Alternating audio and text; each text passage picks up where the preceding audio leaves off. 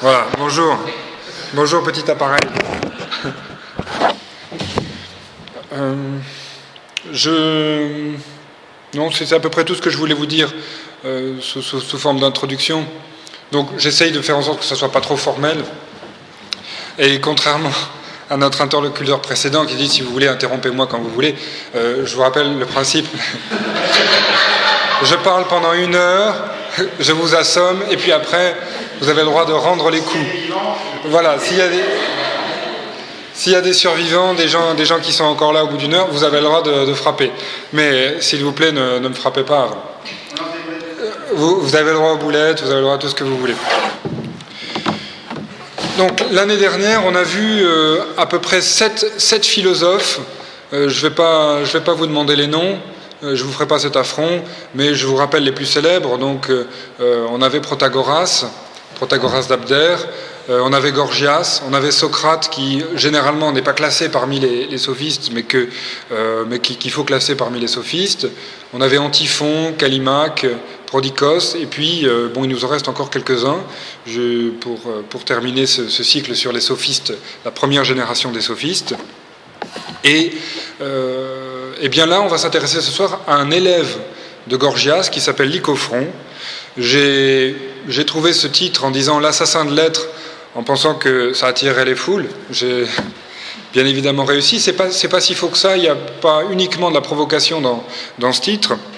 Je vais commencer d'abord euh, par dire qui n'est pas l'icofront, parce qu'il y en a eu plusieurs des licofronts. Donc j'avais un email d'une auditrice passionnée qui me dit Mais est-ce que tu parles de ce licofront-là Et alors, ça n'est pas l'icofront de Calquis? Non.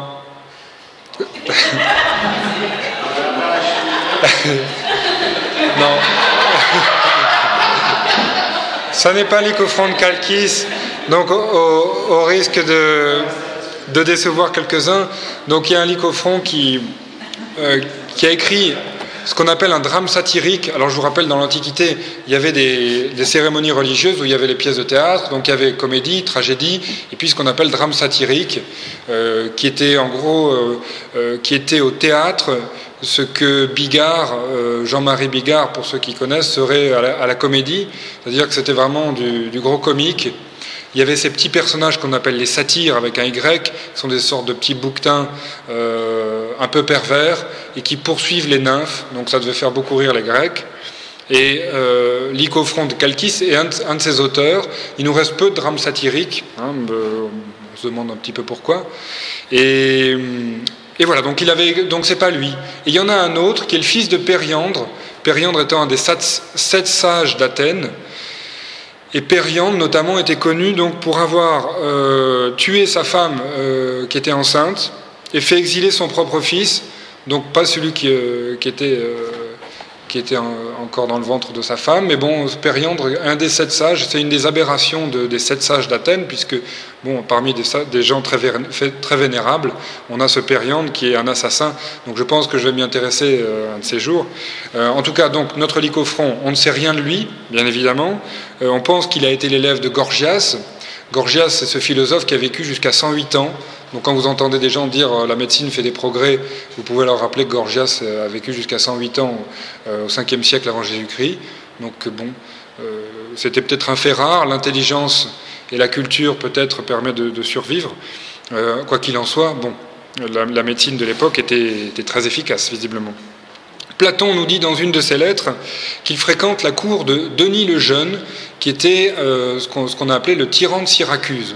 Donc on est euh, au début du euh, IVe siècle, donc fin 5e, début 4e. Euh, Denis, Denis le Jeune, c'est un tyran. Donc tyran ne veut pas forcément dire dictateur, mais bon, c'est le pouvoir d'un seul.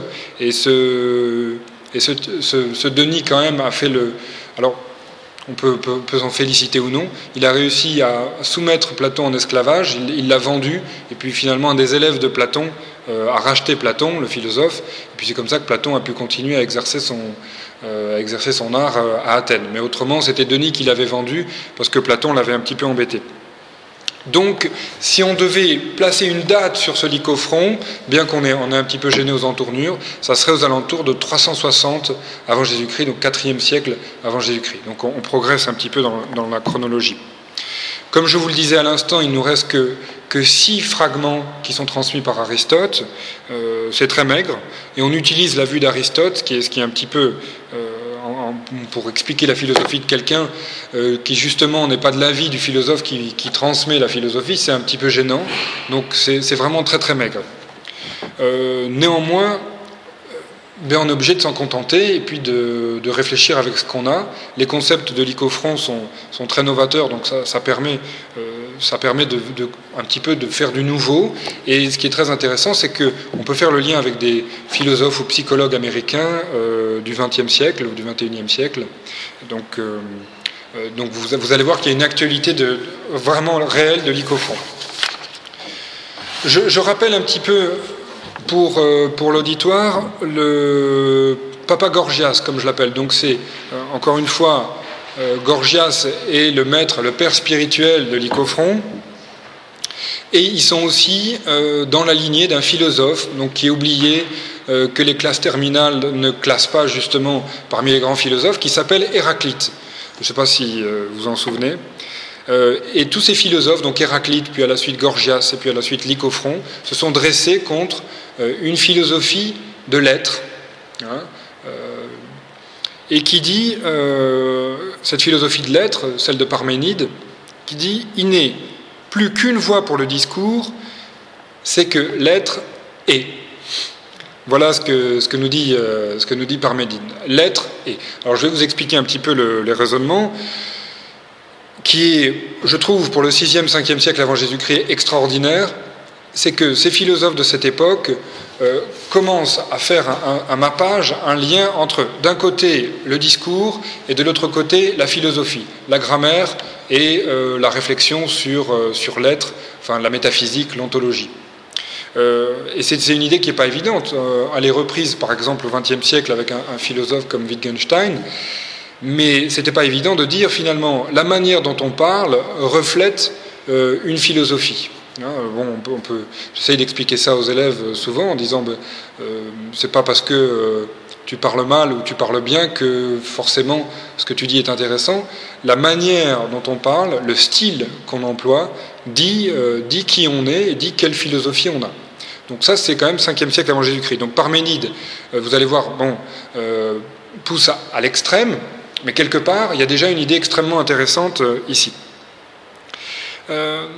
Et donc, cette équivalence entre d'un côté le langage ou la réflexion sur le discours et de l'autre côté euh, une réflexion sur l'être et sur l'ontologie, euh, elle se fait par, euh, par le truchement, par l'intermédiaire du verbe être. si par exemple je dis bah, le cours de philosophie de l'université populaire est bon, et que tout de suite après j'embraye en disant le pain est bon, eh bien, pour Parménide, il y a bien évidemment euh, un contraire qui est insupportable pour la logique. Donc, euh, euh, en fait, deux, choses, deux, êtres différents ont le même prédicat, ont le même attribut, hein, le cours de philosophie et le pain. Donc, finalement, pour surmonter cette contradiction inhérente au langage, eh bien, qu'est-ce que fait Parménide? Il dit l'être est. Donc voilà un petit peu, euh, si vous voulez, cette explication en disant il n'est plus qu'une voie pour le discours, c'est que l'être est. Euh, donc il faut, il faut reconnaître qu'en dehors de l'être, en dehors de, ce qui existe, il n'a rien. Voilà, la pensée de Parménide. Alors vous pensez bien euh, que ça a fait la joie des autres philosophes de l'époque en disant bon, on va lui casser la baraque en, quelques cuillères à peau. Et c'est ce c'est ce que fait Gorgias. Euh, la conséquence de, ce qui apparaît comme un peu enfin, de la philosophie logique, c'est que qu'est-ce qui se passe finalement? C'est une, critique des sens, c'est-à-dire une critique de l'apparence. S'il n'y a que ce qui est, hein, euh, finalement, euh, déjà quelque part, on, refuse à l'apparence d'avoir différents, différents prédicats, différentes possibilités, différentes existences. Donc finalement, déjà c'est un pas vers euh, une sorte d'idéalisme chrétien et d'idéalisme qui vise à, discréditer les sens en disant ben, c'est pas bien, c'est pas bien de manger, c'est pas bien, c'est pas bien de boire, c'est pas bien d'avoir du plaisir avec ses sens, de regarder un joli tableau, c'est tout ça, c'est pas intéressant. C'est finalement la philosophie de Parménide a nourri la philosophie de Platon et la philosophie de Platon a nourri le christianisme. Enfin, c'est une thèse puisque bon, on peut, discuter. On peut discuter, enfin ça, ça, fait encore, ça fait encore débat, hein, mais il y a une, filiation entre euh, le christianisme et la philosophie de Parménide. Bien. Euh, Gorgias, lui, qu'est-ce qu'il fait? Eh bien, Il dit l'être est, eh bien, ce qui n'est pas, euh, n'est pas. enfin, ce qui n'est pas est, pardon.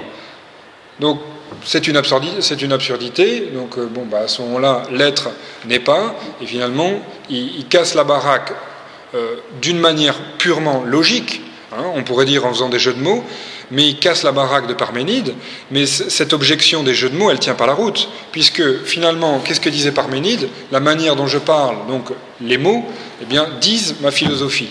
Donc si je dis qu'il n'y a enfin, l'être est, eh bien, finalement, si on réussit à détruire logiquement à un niveau, euh, un niveau discursif euh, cette, cette, philosophie, eh bien, finalement, on, est toujours à un niveau euh, on est toujours un niveau philosophique. Euh, je pourrais peut-être euh, peut prendre un petit exemple. si, toujours pour reprendre cette histoire de, cette histoire de pain et puis de, philosophe, de cours, par exemple, en disant le cours est bon, le pain est bon, eh bien, on voit bien que on voit bien qu'il y a une superposition entre d'un côté le langage et de l'autre côté alors je suis obligé d'employer le mot l'ontologie qui fait euh, un petit peu jargon, mais euh, la science de l'être. Hein. C'est-à-dire que le langage, dans la mesure où il exprime des idées, eh bien, euh, est cette idée, finalement. Encore une fois, c'est ce que j'explique souvent aux élèves qui disent Mais ben, à quoi ça sert d'apprendre du vocabulaire? Eh bien, finalement, j'ai beau avoir des idées extraordinaires, si j'ai pas les mots pour l'exprimer, j'ai pas d'idée. Donc, foncièrement, le langage est l'expression de la philosophie. Euh, Gorgias, lui, euh, parce que finalement le, problème, ça, va, euh, le, problème n'est quand même toujours pas résolu. Le, problème que pose Parménide, et on doit reconnaître qu'il est bon, n'est toujours pas résolu. Alors qu'est-ce que fait Gorgias Et là je rappelle un petit peu le, cours de novembre dernier. Gorgias, lui, dit, voilà, pour, pour, faire devenir ce qui est, eh bien, euh, il faut savoir suffisamment bien parler, d'où cette histoire des sophistes qui manient le langage de manière extraordinaire. Il faut bien parler, pouvoir persuader les autres de ce qu'on veut, pouvoir faire le bon choix, donc savoir décider. Et comment on s'est décidé? Eh bien, c'est un mélange entre d'un côté la persuasion, c'est-à-dire que j'ai pesé le pour et le contre, et le langage, donc ma maîtrise du langage, me, persuade de quelque chose, donc ce qu'on appelle en grec le peito, et par ailleurs, il y a ce, concept très important qu'on pourrait retrouver en finance, qu'on pourrait retrouver même dans la stratégie militaire.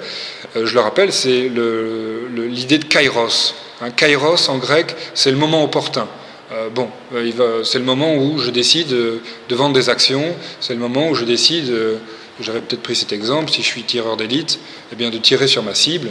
Euh, donc c'est ça le kairos, hein, c'est-à-dire qu'un tout petit peu avant, c'est trop tôt, et un, tout petit peu après, enfin un petit peu plus tard, c'est trop tard. Donc euh, saisir le kairos pour Gorgias, voilà la clé pour surmonter euh, le problème de l'être.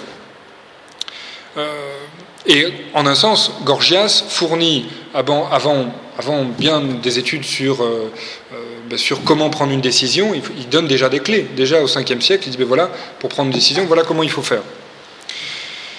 Quelque part, la psychanalyse ne, fait pas autre chose. Petite digression, lorsqu'on va chez le psychanalyste, euh, il, permet, il vous permet d'asseoir, euh, en, faisant ressortir des traumas euh, grâce au langage, permet d'asseoir votre capacité à pouvoir revenir dans le monde réel, prendre des décisions et continuer à avancer. Bon, mais pour Lycophron, qui est, l'étudiant euh, de Gorgias, il n'y a toujours pas de réponse euh, à la question de Parménide, finalement. Et euh, Lycophron, c'est pour ça que je l'appelle l'assassin de, de lettres, utilise un remède de cheval, en quelque sorte, il dit, ben, puisque cette copule, donc ce verbe être qui fait que je dis, par exemple, le cours est bon ou le pain est bon, puisque cette copule est embêtante, eh bien on la supprime. Donc quelque part, euh, l'idée de l'icofront est de supprimer le verbe être. Hein. Supprimons cette copule entre les deux. Bon, alors vous imaginez que ça devient un tout petit peu difficile pour, euh, euh, dire ce qu'on ressent, de dire le pain est bon, comment dire le pain est bon sans le verbe être. vous me direz, bon, il y a bien des auteurs comme Georges Perec qui suppriment la lettre E d'un texte qui s'appelle La disparition, hein, en disant un peu voir qu'est-ce que ça fait d'écrire un roman sans, la lettre, la plus utilisée dans la langue française. Eh bien, euh, fait un petit peu ça avec la langue grecque en disant supprimons le verbe einai, donc euh, le verbe grec, le verbe être en grec. Et avec lui, alors carrément, définitivement, l'ontologie, donc la science de l'être, eh bien, elle se fond dans le langage. Finalement, à ce moment-là, c'est définitif, euh, c'est terminé, hein, je n'ai plus, plus, le choix. Et il évite donc cette contradiction dont on parlait tout à l'heure, hein, le fait d'attribuer à deux choses différentes un même attribut, euh, comme on dit en linguistique et en grammaire, un même prédicat. Donc euh, il supprime la, structure propositionnelle, et dans, ces cas-là, on est tranquille. Euh, il faut voir, euh, encore une fois, une trace d'Héraclite. Alors j'en profite, pour, j'en profite encore une fois de vous parler un petit peu d'Héraclite avant, qu'il ne soit trop tard et que, vos yeux se clôt. Euh, Héraclite est, l'un des, philosophes qui me plaît beaucoup puisqu'il a dit, écoutez bien, le combat est, le père de toute chose. C'est Héraclite qui le dit, 5e siècle avant Jésus-Christ. Et il a une autre phrase qui est encore une fois rapportée par Aristote, puisque de ces présocratiques, donc au moins une trentaine de philosophes, il ne reste plus que, plus que ce petit livre que, que, je, vous, euh, que je vous conseille de, lire le soir pour vous endormir. Euh, Aristote cite euh, Héraclite et, dit Ce qui est contraire est utile, ce qui lutte forme la plus belle harmonie, tout se fait par discorde. Donc je répète, ce qui est contraire est utile, ce qui lutte forme la plus belle harmonie, tout se fait par la discorde. Dit simplement, hein, sans opposition, on n'avance pas. Encore une fois, par exemple, même ne serait-ce que dans le système de, dire on fait une heure de cours et puis ensuite on discute, c'est ça dont il est question. C'est-à-dire que euh, c'est ça qui est intéressant, c'est dans la discorde ou dans, l'opposition, dans le contraire, eh bien on peut se construire. Cela conduit, et pour ceux qui, connaissent un petit peu euh, mes travaux, euh, vous comprendrez, cela conduit bon, Héraclite à faire une apologie de la lutte, une apologie du combat, de la discorde, et, et à nier quelque part en philosophie tout ce qu'on appelle la substance, tout ce qui, relève de l'être. Hein. C'est-à-dire que bon, si, les contraires permettent la formation de quelque chose, on a beaucoup de mal à dire quel est ce, quelque chose qui est formé de deux choses qui sont opposées euh, Donc quelque part, on nie la, notion de substance et la notion d'être. Je vous rappelle que les sophistes, et Lycophron euh, en cela bien sophiste, euh, font toujours l'éloge de l'apparence, hein, en disant l'apparence compte, contre toute une tradition philosophique euh, qui dit euh, c'est l'être qui est important. Donc après tout, c'est pour ça que les philosophes ont toujours des manteaux avec des trous, c'est pour ça que les philosophes ont des, ont, des, ont des, barbes, sont sales, enfin, se moquent de l'apparence, puisque ce qui importe, finalement, c'est l'être, c'est ce qui est intérieur. L'habit fait pas le moine, encore une fois, je vous dis, la chrétienté a repris une, bonne partie de, cette philosophie idéaliste. donc Héraclite juxtapose les contraires, et il, va, même donc à juxtaposer en disant, par exemple, une phrase célèbre d'Héraclite dit euh, Les immortels sont mortels, les mortels sont immortels. C'est absurde. Supprimons le verbe être en disant les mortels euh, immortels et les immortels mortels. Et finalement, on supprime cette absurdité et d'emblée, euh, eh progressivement, la philosophie progresse vers la poésie. C'est-à-dire que, je ne sais pas si euh, vous lisez euh, la poésie, euh, surtout la, poésie moderne est vraiment tombée, mais je dirais peut-être dans l'excès inverse, où finalement on comprend plus, grand-chose, c'est absolument plus aucune narration, il n'y a aucune histoire, on ne comprend pas ce qui, arrive. Eh bien, déjà, à cette époque, ils, disent véritablement, la, la poésie est une manière d'exprimer la philosophie. Hein, c'est une manière de transmettre les concepts. Et on comprend mieux pourquoi dans un des autres fragments de l'icofron. L'icofron fait ce que, ce que je trouve fait beaucoup en anglais, c'est-à-dire des, des expressions à rallonge on met côte à côte des mots. Alors en anglais, je ne serai pas capable de vous, donner des exemples. Je vais vous donner des exemples de l'icofront. Par exemple, il va parler du ciel aux mains visage, mains de visage, euh, et puis la terre au sommet. Vous voyez cette, euh, cette aptitude de coller les mots les uns aux autres pour éviter justement cette absurdité en disant je supprime le verbe être et je crée du sens en collant les mots les uns aux autres. Donc ce n'est pas un trait d'un orateur pédant et maniéré, puisque c'est ce qu'on lui a reproché aussi, en disant l'icofron fait des tournures de phrases alambiquées, l'icofron euh, multiplie les mots à coller les uns aux autres.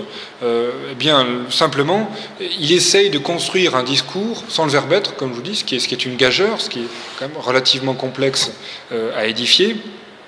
Et il fait, pour reprendre quelque chose où, là on va tous on va tous comprendre, une sorte de shampoing, euh, deux en un. Hein. Euh, eh bien, j'ai le sujet d'un autre côté, j'ai le prédicat, donc l'attribut, euh, par exemple, bon, le, sujet, le pain, eh bien tout ça, je le colle, je le supprime, et j'ai la réalité telle qu'elle se donne. Et j'en viens à quelque chose qui est, qui à ce moment-là, vous allez voir, bon, où je veux en venir après toutes ces circonvolutions euh, logico-philosophique. Euh, finalement, qu'est-ce qui intéresse euh, les philosophes en réhabilitant la poésie, en réhabilitant le langage, en disant mais finalement, accolons les mots les uns aux autres, c'est finalement toucher le réel du doigt et quelque part dire pour comprendre le réel, eh bien, pas la peine du verbe être, ça pose problème. donnons le réel immédiatement hein, pour, qu'il soit tangible dans, l'immédiateté, dans, la fulgurance. Il faut que le, réel soit, soit, immédiatement tangible. Donc, en, quelque sorte, c'est euh, euh, une révolution dans, la connaissance. Je, vais parler justement bon, de ce livre, une sorte, euh, un peu une tarte à la crème, mais de Blink, vous savez, de Malcolm Gladwell, qui, finalement a cette idée euh, que, que, l'icofront a bien avant lui, euh, au IVe siècle avant Jésus-Christ. Bon, Blink, je ne sais pas si, tout le monde euh, situe un petit peu. Vous savez. Donc il y a eu Blink, puis après il y a un, débat rhétorique avec Think en disant, mais finalement, nos décisions, elles, sont, elles sont bien faites lorsque, enfin, dans les deux premières secondes. Hein. C'est dans les deux premières secondes qu'on fait bien nos décisions. Donc ça, n'était pas quelque chose d'inédit puisque l'icofront bien avant lui l'a mis au point. Alors c'est sûr qu'il faut scoltiner ces six fragments, il faut penser, réfléchir, bon, euh, euh, dégainer tout un arsenal philosophique, Parménide, les Éléates, euh, la, réflexion sur l'être pour en arriver là, mais finalement avec un petit peu de patience on y arrive. Et il nous donne une théorie de la connaissance. Il, le dit, c'est un, de nos autres fragments, je le cite, euh, il, dit en, il, dit en, effet, la science est communion, hein, communion, en grec on dit ce, que, c'est ce que je vous ai écrit ici, la sunosia, entre d'un côté le savoir et l'âme. Donc, c'est l'immédiateté. Hein. Dans l'immédiat, c'est là que, se fait le, savoir. Euh, et il n'y a pas de, retard, de distance propositionnelle. Hein. Finalement, le prédicat, donc, cette copule du verbe être, crée une distance, crée un, temps de retard qui m'empêche d'avoir, un rapport direct avec le, réel, avec la connaissance. Et donc finalement, hein, euh, la synosia, c'est cette communion entre le savoir et l'âme. Et finalement, je sais tout de suite ce que je sais. Et on sait tous, alors on a du mal à l'expliquer, c'est pour ça que Blink, euh, ce best-seller, euh, a joué sur du velours, parce que quelque part, euh, comment expliquer le coup de foudre? Donc si on peut, on peut alors dégainer un arsenal de psychologie et de psychanalyse, mais bon, ça résiste un petit peu quand même. Mais lorsque je rentre dans une maison que je veux acheter, qu'est-ce qui fait que je sais que c'est celle-ci qu'il faut acheter? Et finalement, dans, les premiers, dans les premiers instants, je le sais tout de suite, hein, donc c'est ce qu'explique notre cher Malcolm, il le dit, je, sais tout de suite que la maison, c'est celle-là, dans les deux premières secondes. Il n'y a pas eu d'analyse, il n'y a rien eu, contrairement encore une fois à toute une tradition philosophique. que nous, euh, par ailleurs, d'une manière scolaire, on inculque à nos élèves en disant réfléchissez, prenez le temps de faire un plan, ne, pensez pas trop rapidement. Euh, c'est ce que Descartes dit euh, dans toutes ses règles, dans le discours de la méthode, en disant première règle, prendre son temps, éviter la précipitation. C'est dans le discours de la méthode et dans ce livre de Descartes qui est moins connu, qui s'appelle Les règles pour la direction de l'esprit contre toute cette tradition, finalement, euh, l'Icofront vient dire euh, ben, c'est dans les deux premières secondes que finalement le savoir existe. Hein, et l'âme le sait immédiatement. Et c'est pour ça que pour avoir une meilleure idée, et puis je pensais que ça, nous permettrait de faire une petite pause euh, dans, cette épopée ontologique, je, voudrais me reporter au verrou de Fragonard, hein, donc 1778, on est à 10 ans de ce qu'on appelle la Révolution française. Et Fragonard, euh, Fragonard, propose ce célèbre tableau qui est au Louvre. Donc vraiment, je, vous invite à y aller si. Euh, bon, je vous invite à regarder le tableau et à, vous y intéresser bien évidemment, mais à aller au Louvre, ne serait-ce que pour ce, tableau, et justement pour se, libérer de tout un appareil critique qui a été lancé sur, euh, le verrou. je ne sais pas si tôt tu as Bon, ça va euh, De libérer tout, un appareil critique qui a, été fait euh, sur le verrou. J'ai le sentiment, en tout cas, euh, lorsque j'étais, encore une fois cet été, devant, devant ce tableau, donc, bon, je le décris, il y, a, un jeune homme qui, qui d'un côté, pousse un verrou hein, de la main droite et de l'autre enlace une femme. cette femme, à la fois, le repousse et la tire. Bon, on sent que la scène, la température dans la pièce commence à monter. Alors la température, c'est peut-être le, rideau qui est rouge. Il y a, des, explications psychanalytiques qui voient ici euh, euh, sur, sur, la gauche, à la gauche du tableau, un sexe masculin avec euh, des lèvres aussi. bon, je laisse ça à votre appréciation. en tout cas, finalement, c'est l'opposition déjà des contraires, puisque d'un côté, il y a tout qui se passe. Hein, d'un côté, euh, ben finalement, il y a l'amour, et de l'autre côté, il n'y a rien. Donc il y a une partie du tableau où strictement, enfin je dirais strictement, mot à mot inintéressante, hein, euh, il se passe rien, il y a, un, lit à laquin, une, une espèce de petite pomme, enfin des choses qui traînent, finalement rien, rien véritablement qui nous intéresse.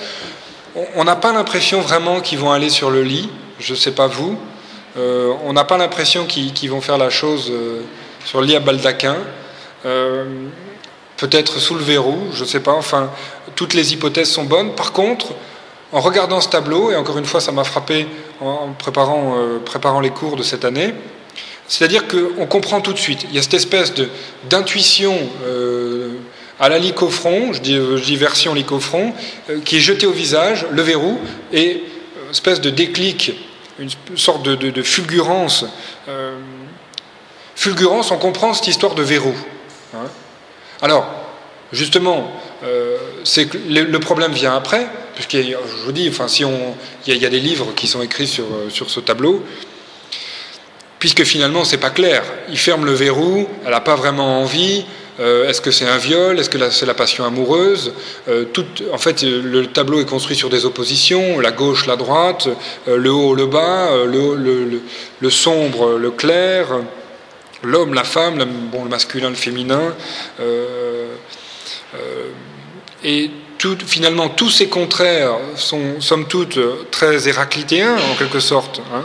Euh, et, quelque part, il n'y a pas de prédicat, et je dirais que le conseil de, de l'Icofront, eh bien finalement, c'est peut-être un conseil artistique, c'est finalement, vivons, vivons en artiste, prenons nos décisions en artiste, ne nous arrêtons pas finalement à tout l'appareil rationnel qu'on essaye de, nous, nous asséner régulièrement en disant je ne prends pas cette décision si, euh, euh, je n'ai pas eu euh, une réunion avec mon équipe. c'est peut-être difficile à expliquer en entreprise. prenons des décisions, je dirais, artistiques.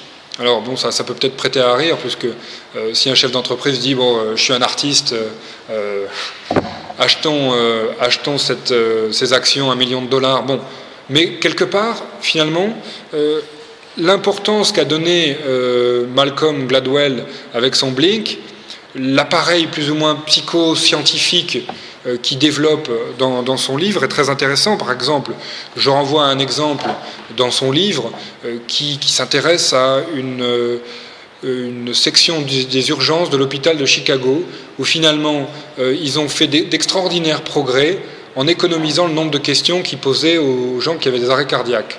Donc au lieu de leur dire, bon alors qu'est-ce que vous sentez? Et au bout d'une demi-heure, dire, bon alors ça vous êtes toujours avec moi Eh bien, ils agissent un petit peu à l'instinct. Et paraît-il, euh, d'après les sources, dont je n'ai pas vérifié, euh, je parle sous, l'expertise de, ce monsieur, eh bien, d'après lui, euh, l'hôpital de Chicago, du moins la section des urgences, service cardio de, cet hôpital, est extraordinaire et a fait d'extraordinaires progrès.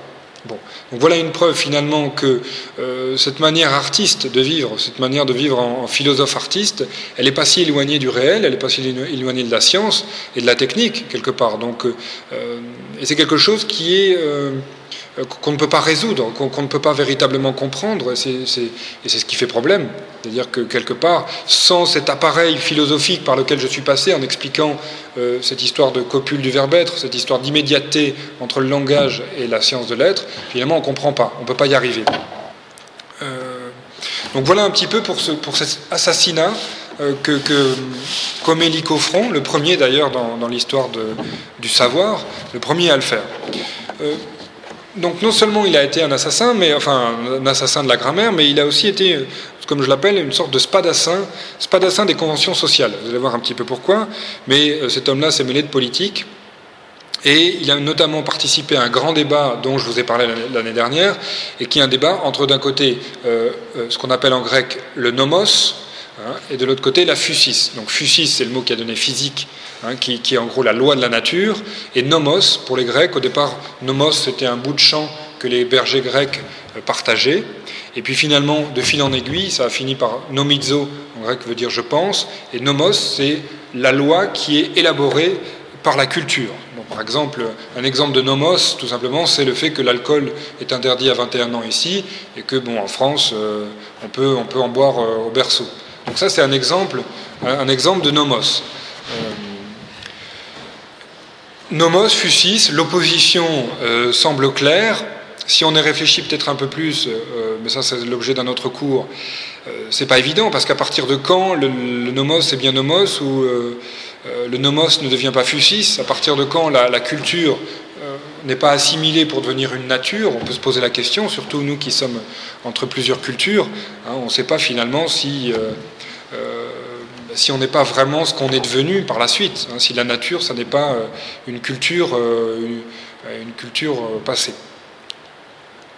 Et bien évidemment, quelqu'un qui est pour l'immédiateté, comme l'est Lycophron, hein, l'immédiateté du réel, eh bien, il ne peut opter que pour la fusis, hein, que pour la loi de la nature. Bien évidemment, il fait cette option-là. Et bien évidemment, et c'est pour ça que je le classe aussi en partie dans, dans nos philosophes voyous, dans ces figures-là, c'est que euh, eh bien, il dit la loi n'a pas de valeur morale. Euh, la loi n'a aucune, aucune, aucune, valeur. Euh, et ça, bon, ça gêne beaucoup. Encore une fois, on, peut, on peut dans des, alors, dans, des dîners mondains, je ne sais pas si, si, on va provoquer un raz-de-marée, on peut passer inaperçu. Peut-être si vous réussissez à, vous engueuler avec un professeur d'Harvard peut-être arriver, peut-être en arriver au point en disant que la loi n'a pas de, valeur morale. Finalement, la loi en elle-même n'est ni bonne ni mauvaise. C'est une convention, nous dit Lycophron. Donc vous connaissez ça, puisque Antiphon, euh, Antiphon le sophiste, euh, dont je vous avais parlé au mois de février l'année dernière, euh, proclame en tout cas cette idée en disant suivons la loi de la nature, ne suivons pas la loi du nomos. Lycophron est un petit peu plus prudent. Euh, mais tout simplement, il dit que la légitimité de la loi, c'est tout simplement l'utilité que les citoyens en tirent. Euh, finalement, il le dit, je vous le cite, alors je ne résiste pas au plaisir de vous lire les quelques extraits, puisqu'il y en a que six. Euh, la loi, elle est garante des droits réciproques, c'est tout. Le reste ne nous intéresse pas. Et la communauté politique, nous dit-il, est comme une alliance. Alors il prend cet exemple, il dit de même que les États entre eux. Alors les États, il faut plutôt parler dans la Grèce antique de cité, même que les cités font des, font des pactes entre eux, et eh bien les citoyens, chacun avec l'autre, fait un pacte entre eux en disant ben, je te frappe pas, tu me frappes pas, voilà, comme ça on se croise, on, est poli entre nous, euh, on, se regarde avec respect, tout ira bien. Voilà un petit peu le, le système pour lequel penche, euh, penche l'icofront. je dis que c'est pas sans rappeler, alors c'est ma grande idée pour ceux qui, qui me connaissent, il va dire, bah, ça y est, il repart dans, dans son histoire de patronus et de clientus. C'est l'organisation sociale de la, de la société romaine.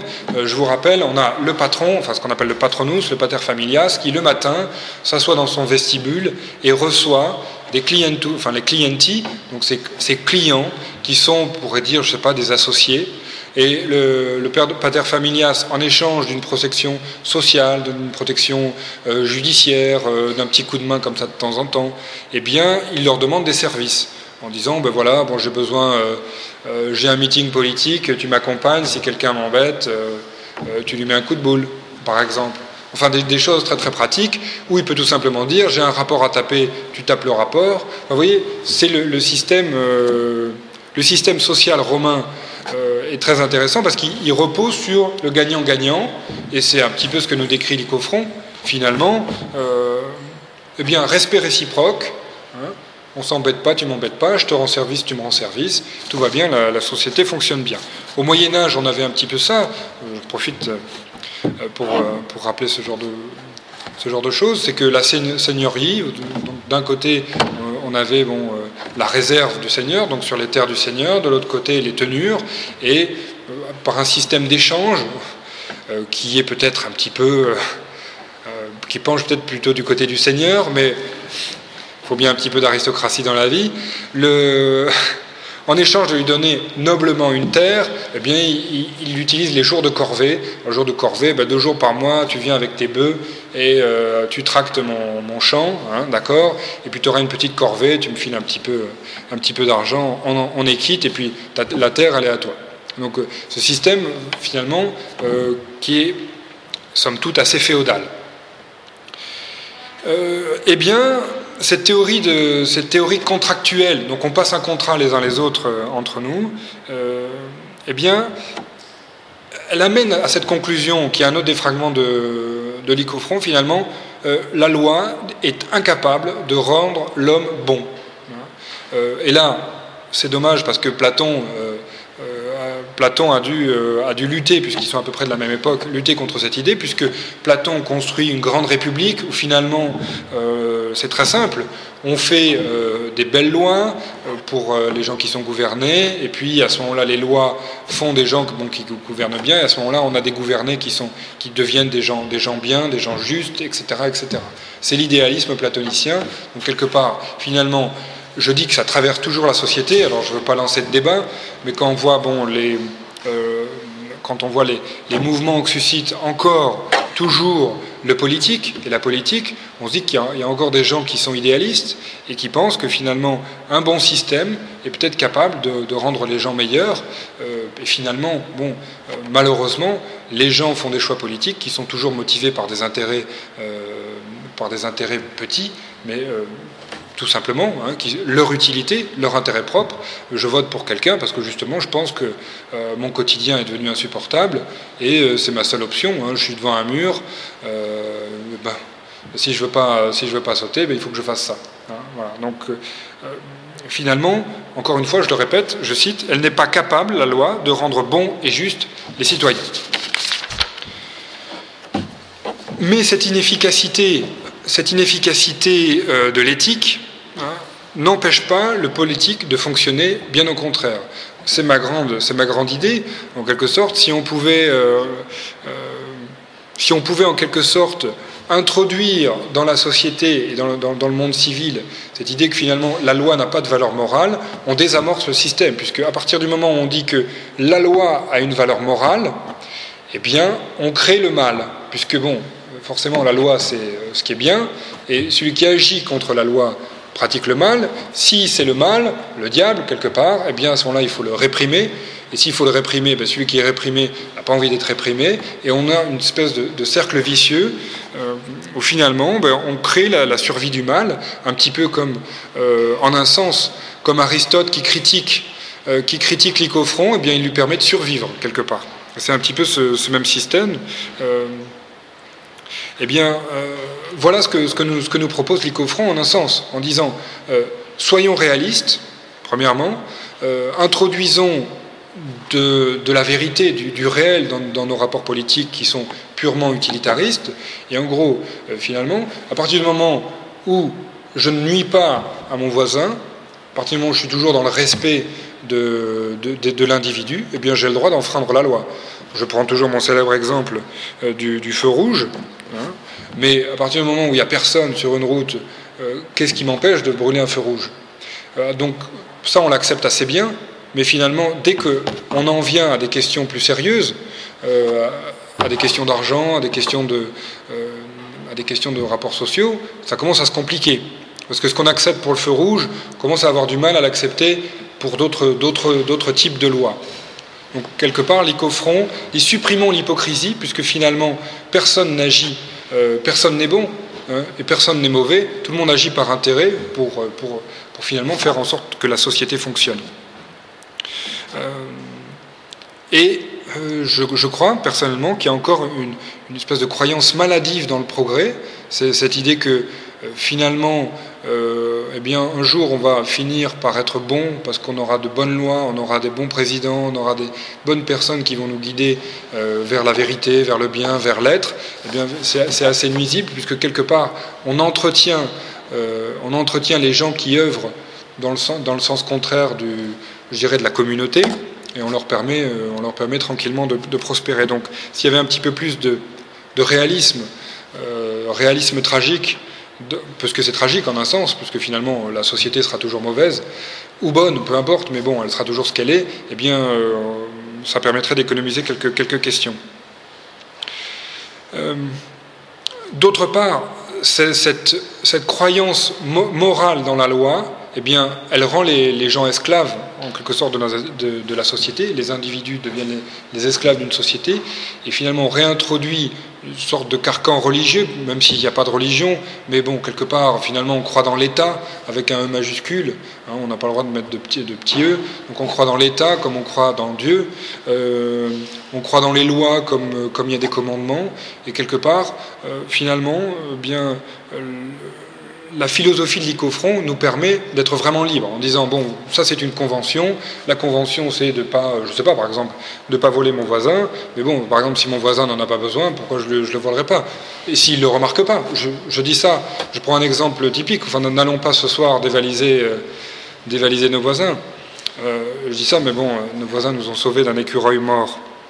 Donc euh, on ne on leur fera pas ça tout de suite. Mais en fait finalement c'est c'est le réalisme de l'icofront, et quelque part, on accède vraiment à la liberté, on évite de faire que les individus croient, euh, je dirais, comme un troupeau dans la loi, ils suivent le système, ils sont endormis, bon, ils font du sport le matin, euh, ils regardent la télé toute la journée, et finalement la vie passe, hein, tout va bien, euh, et je suis capable de donner des leçons de morale aux autres.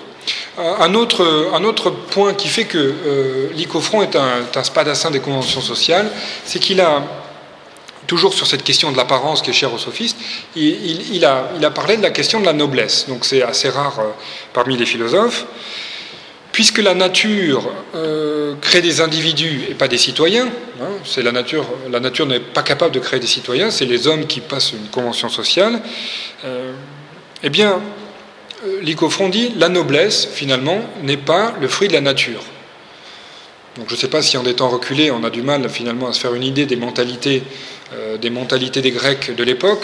On ne sait pas s'ils percevaient réellement la noblesse comme quelque chose, comme relevant de la fusis, comme relevant de la nature, mais l'icofront dit, tout ça, là aussi, c'est une convention sociale. Le noble, euh, il n'est pas noble, euh, et l'icofront dit, je, voulais, rien ne distingue les nobles des non-nobles.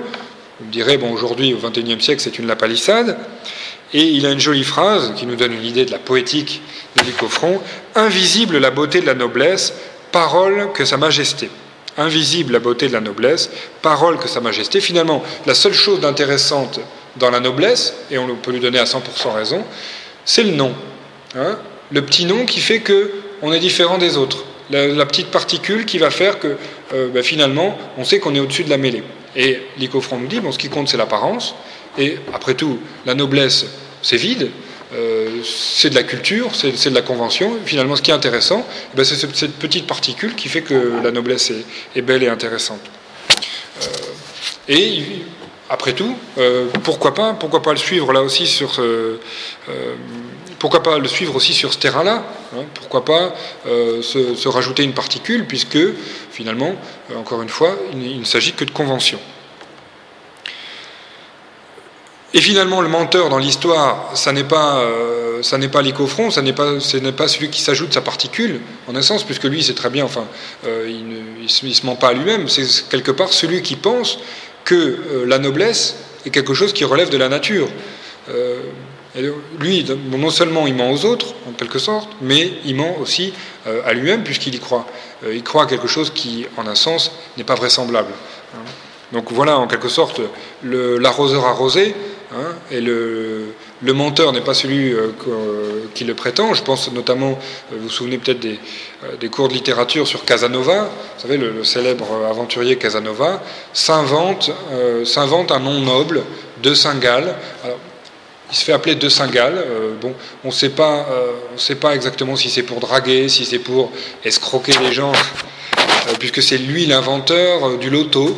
Hein, je, vous rappelle ce fait d'armes de, Casanova. D'ailleurs, je crois que c'est à cause de ça qu'il a été dans la prison des plombs à Venise, qui était une, prison en fer, en gros, où ça captait la, chaleur et ça captait le froid aussi. Donc il réussit à s'évader.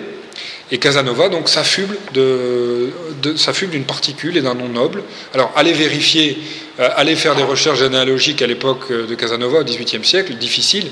Vous me direz c'est toujours euh, problématique. Remarque avec Internet on peut peut-être se faire coincer. Voilà un petit peu donc j'en arrive à, la fin.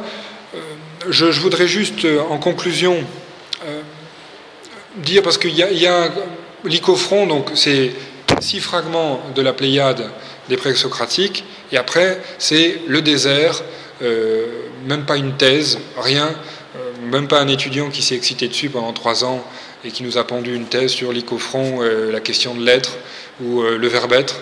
Non, on n'a rien de tout ça. Donc bon, ceux qui sont, ceux qui sont tentés dans la salle, je sens l'engouement. Vous êtes priés de, de, venir me voir à la fin, on en parlera. Donc, il s'appelle Romeillet, qui est professeur à la Sorbonne et qui a, publié un petit que sais-je sur les sophistes. Et il a fait un, excellent travail d'ailleurs sur la question. Et il, en fait, mais je crois qu'il projette ses, propres aspirations politiques de professeur de la Sorbonne sur notre pauvre Lycophron. Euh, il en fait un partisan de la démocratie. Euh, et du moins quelqu'un qui est contre l'oligarchie. Alors, euh, c'est pas, pas évident parce que quelqu'un qui est pour les apparences, quelqu'un qui est pour la loi de la nature, euh, quelqu'un qui est capable de s'affubler d'un nom noble euh, si l'occasion se présente et de faire l'éloge des apparences. À mon avis, si, comme c'est le cas, il y a un petit passage démocratique fin 5e, début, début 4e, il en est. Et puis, s'il y a un petit passage à l'oligarchie, il en est aussi. Et puis, bon, vous voyez, il enlève sa veste, il la remet, il, enfin, voilà, euh, ça fluctue. Donc c'est un petit peu difficile, à mon avis, de parler, euh, de parler d'une démocratie, puis de parler de, militantisme, comme le fait ce, professeur. Je tenais juste à dire ça, puisque le, désabusement de, ces philosophes, leur réalisme tragique, euh, fait un petit peu, rend un petit peu impossible leur militantisme politique dans une cause de type idéaliste. Donc voici un petit portrait, enfin voilà plutôt un portrait rapide et bref de, ce penseur qui est pour le coup vraiment oublié euh, et qui nous donne des armes, je dirais, pour, euh, notre, pour notre quotidien. C'est-à-dire que moi, ce qui m'intéresse quand, je fais, quand je fais ces recherches, c'est de voir finalement à la sortie que j'ai un petit kit, un petit kit pratique euh, philosophique, c'est-à-dire comment prendre une décision, mais finalement, euh, l'icofront nous dit, faisons-la dans l'instant, hein, comment, comme à peu près avec les mêmes sensations, le même sentiment qu'on a devant un tableau, et on dit c'est beau, on ne sait pas pourquoi, et puis d'ailleurs, dès qu'on se met à expliquer, c'est plus intéressant, ça n'a plus d'intérêt, c'est absurde, euh, eh bien, agissons de la sorte. Hein, Certains diront, euh, les, détracteurs diront qu'on agit sur des coups de tête, mais finalement non. Hein, il y a toute une philosophie qui sous-tend euh, euh, cette, manière d'agir, cette manière, cette manière de faire. Donc voilà. Et puis d'un autre, autre côté, eh bien, je, voudrais quelque part, bon, en ces temps, ces temps de crise, réhabiliter la poésie et dire, eh bien, parlons un petit peu de manière poétique, puisque quelque part, c'est ça qui nous, qui nous rapproche le plus du réel, bizarrement. Hein, c'est euh, euh, aussi paradoxal que semble cette phrase-là. Hein, la poésie, dans la, mesure où elle nous permet, euh, avec cette accumulation de mots un petit peu fulgurante, comme un éclair, elle nous permet de, toucher du doigt le, réel. Et d'autre part, bon, ben, pour, la, pour la particule, faites comme vous voulez. Enfin, en tout cas, en tout cas dans les banques parisiennes, encore au moins il y a quelques années, euh, on emploie plus facilement quelqu'un qui a une particule euh, que quelqu'un qui s'appelle euh, Jérôme Durand. Alors j'espère qu'il n'y a pas de Jérôme Durand dans la salle, mais malheureusement c'est vrai, l'apparence, l'apparence joue beaucoup hein, dans, la vente et puis dans, le, système, dans le système social. Voilà, un, dernier mot, le mot de la fin. Il faut s'imaginer, j'aime bien un petit peu ce type de conclusion. Lycophron, qui, est en Sicile, qui est à Syracuse, donc je ne sais pas si vous voyez Syracuse, euh, on essaye toujours d'organiser un voyage là-bas euh, pour le mois d'avril. une dernière fois déambulé hein, sur, sur, les rives de, de, la Sicile, sur les plages siciliennes, entre des temples, aller par le soleil, euh, en train de, en train de professer ce, système avec son nom d'emprunt, son anoblissement euh, qui s'est inventé lui-même, puisque ça relève de la Convention. pourquoi pas, euh, pourquoi pas exulter et puis faire advenir la Convention Et cette énergie, en quelque sorte, de savoir qu'il n'y a rien au-dessus de l'individu, c'est ça que c'est ma conclusion, il n'y a rien au-dessus de l'individu, même pas les lois. L'individu est au-dessus des lois et finalement finalement, c'est ça la beauté de, l'être humain, c'est-à-dire que euh, c'est pas les lois qui ont fait l'homme, c'est l'homme qui a fait les lois, il faut jamais l'oublier. Et bon, quelque part, euh, ces, philosophes nous amènent à célébrer, euh, l'individu en tant que tel. Voilà, c'est ma petite conclusion. et puis, je, passe, on va passer aux questions. Alors, est-ce que...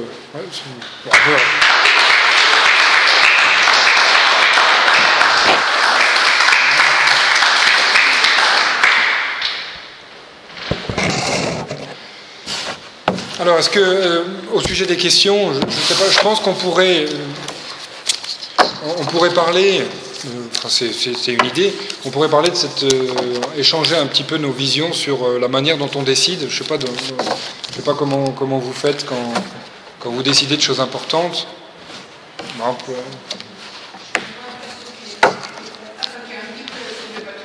Oui.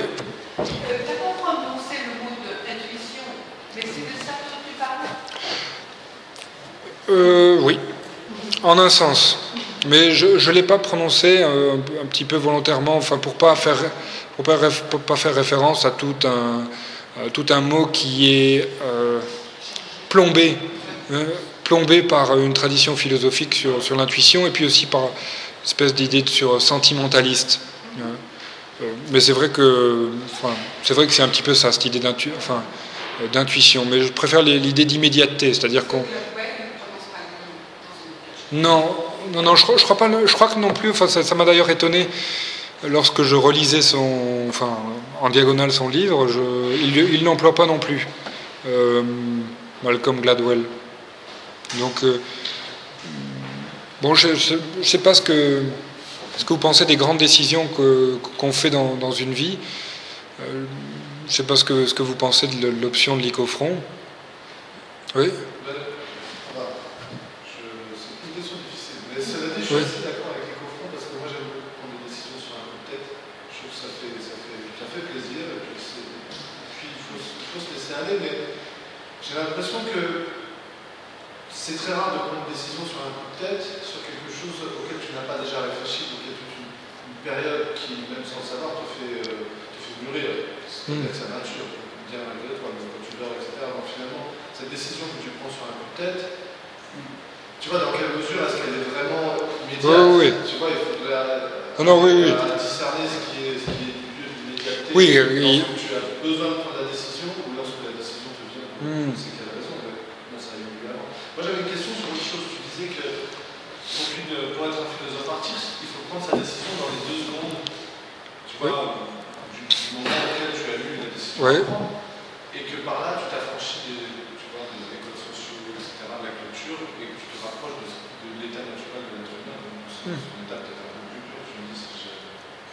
Oui, non, c'est bien. Ouais. Cela dit, si tu prends une décision immédiate comme ça, tu t'affranchis pas, je pense, de tous les codes culturels que tu as inculqués.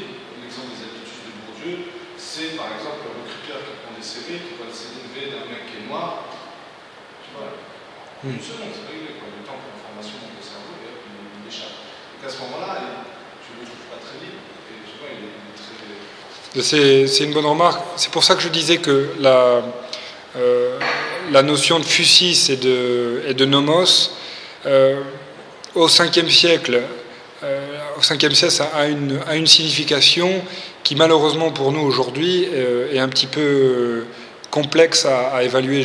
Par exemple, je prends la, question des jumeaux, bon, auquel je, m'intéresse un petit peu.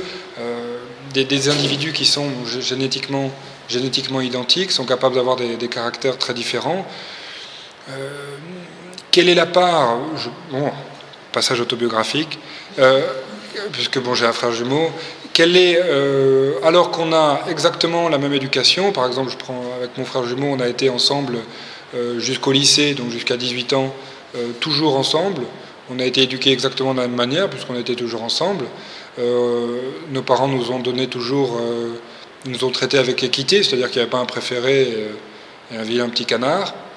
Euh, le milieu social dans lequel on était bon, a été identique, on n'a pas été séparés et mis dans, euh, différents milieux sociaux.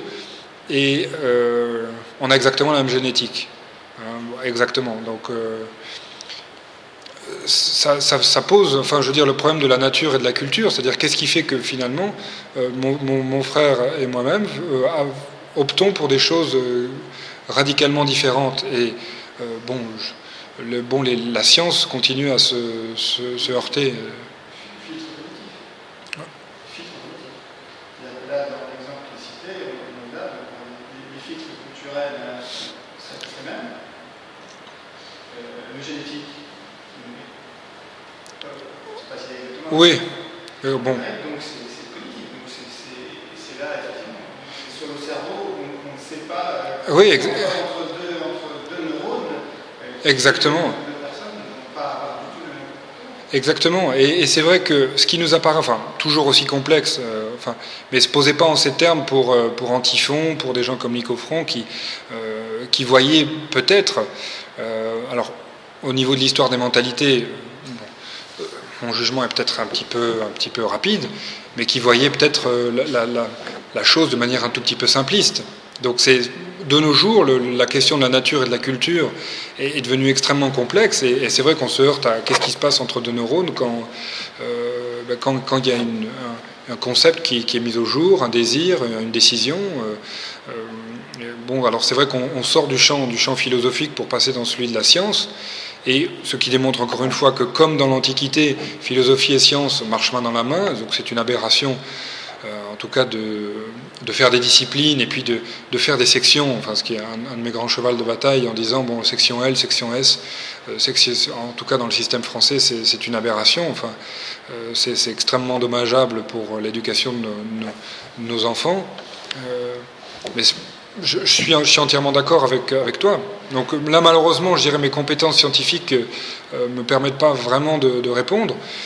Et elles permettent difficilement aux philosophes, enfin, même si on s'y intéresse, on est obligé de, se tenir au courant, mais ça demande un tel degré de spécialisation, euh, un tel degré d'expérimentation que, malheureusement, de force, le, philosophe, même s'il marche dans la main avec le scientifique, est obligé à un moment donné de, euh, la lui lâcher, la, main, euh, et finalement de ben, continuer à donner des directions, mais c'est peut-être là où c'est intéressant de travailler ensemble. Voilà un petit peu. Merci. Pierre Est-ce que finalement l'hypofond n'est pas la... le précurseur de l'anarchie? Ouais. Ben, Je me souviens de ta question sur Antiphon, je crois. En fait, je retourne un peu dans les mêmes choses. Ouais. Je, je pense, hein, quand on va venir au 19e siècle, je, dans, dans l'histoire de la philosophie, donc dans 10 ans, euh, rendez-vous. Rendez-vous dans 10 ans, là je suis au 4e siècle, j'avance progressivement. Non, mais je, je- je le- les anarchistes auront leur place dans, cette histoire des philosophes dangereux, puisque quelque part, bon, si on vide, si on vide la loi de toute valeur morale, eh bien finalement, bon, ben, j'ai ni Dieu ni maître. hein, euh, euh, et puis après tout, euh, les élections sont des pièges à cons. Enfin, vous voyez. Je dis pas ça, absolument pas. Enfin, je, suis- content comme tout le monde. Mais je dis pas ça pour ça. hein. Bien évidemment non. Mais en tout cas, je, reste fondamentalement désabusé sur la question du politique, puisque bon, euh, euh, il n'y a pas de, toute puissance, il y a, un appareil, administratif.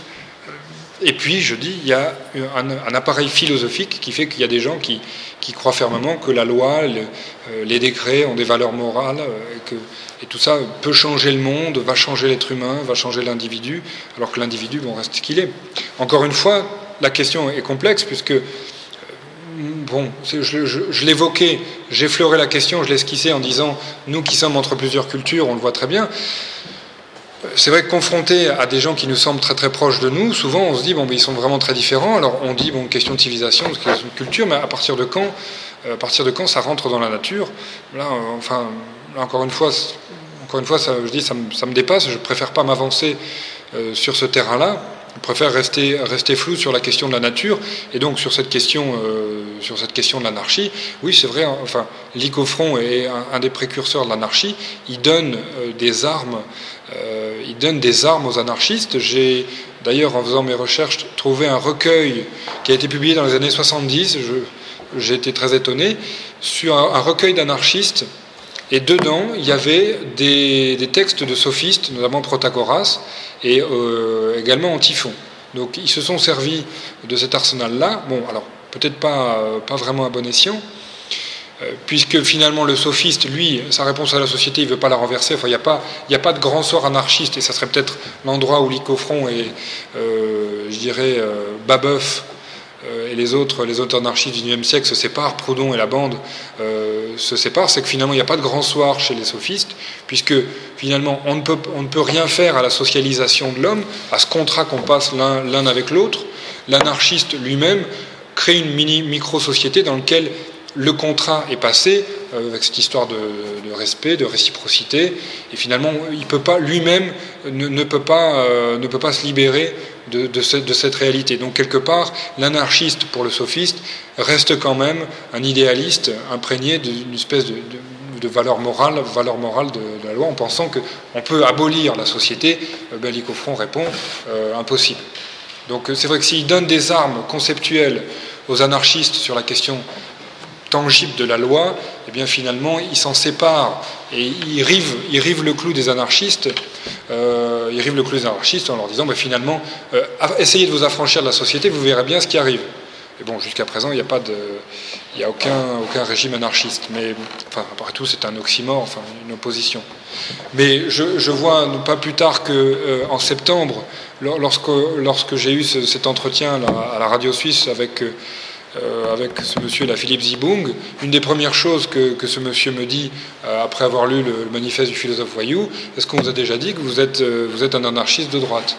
Parce que finalement, cette, bah, ce, vide moral et éthique de la loi, ben les gens, ça les inquiète quelque part. Ils disent bon, ben, s'il n'y a plus de valeur morale dans la loi, si on ne croit, on croit plus au sens de credo, du credo religieux, s'il n'y a plus de credo dans la loi, qu'est-ce qui se passe? Alors c'est terrible, on va- avoir des, scènes de meurtre, et finalement non, puisqu'il y a une sorte d'équilibre de la terreur. Et donc euh, mon grand exemple, c'est les scènes de, les scènes de Venise, enfin de, de Florence du temps des Médicis, où euh, où il y a des espèces de luttes entre clans qui, euh, qui n'ont pas disparu du monde politique, il n'y a qu'à allumer la télé, euh, cette espèce de lutte entre clans euh, qui, euh, qui produit au XVIe siècle la, plus belle période de l'histoire mondiale de la littérature, de la peinture, de la science, ce qui est, assez, ce qui est assez étonnant. Donc je crois que les, sociétés aseptisées ne, produisent pas, pas grand-chose, hein, si ce n'est euh, si ce n'est de l'ennui. Donc voilà, bon, voilà sur la question de l'anarchie. Ouais, bon, quand même, aussi, j'étais voulu voir, est-ce qu'il en faudrait peut-être pas juste 10 très simples qu'il ne faut pas tuer, il ne faut pas aller euh, avec la femme de l'autre parce que ça crée un problème, il faut, à la rigueur, parce que ses parents faut les aider, etc.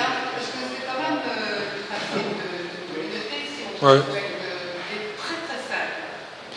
Mais non, ce jeu, c'est ça. Enfin, c'est- c'est- Bon, si on dit la loi n'a pas de valeur morale, c'est une chose, mais par contre, il faut vivre ensemble, Et là, je, je pense qu'il y a une sensibilité a l'exemple à l'école, typique. C'est-à-dire que jusqu'au début de cette année, nous, ça fait 8 ans qu'on est dans l'école, j'aime l'école, il n'y a pas de problème.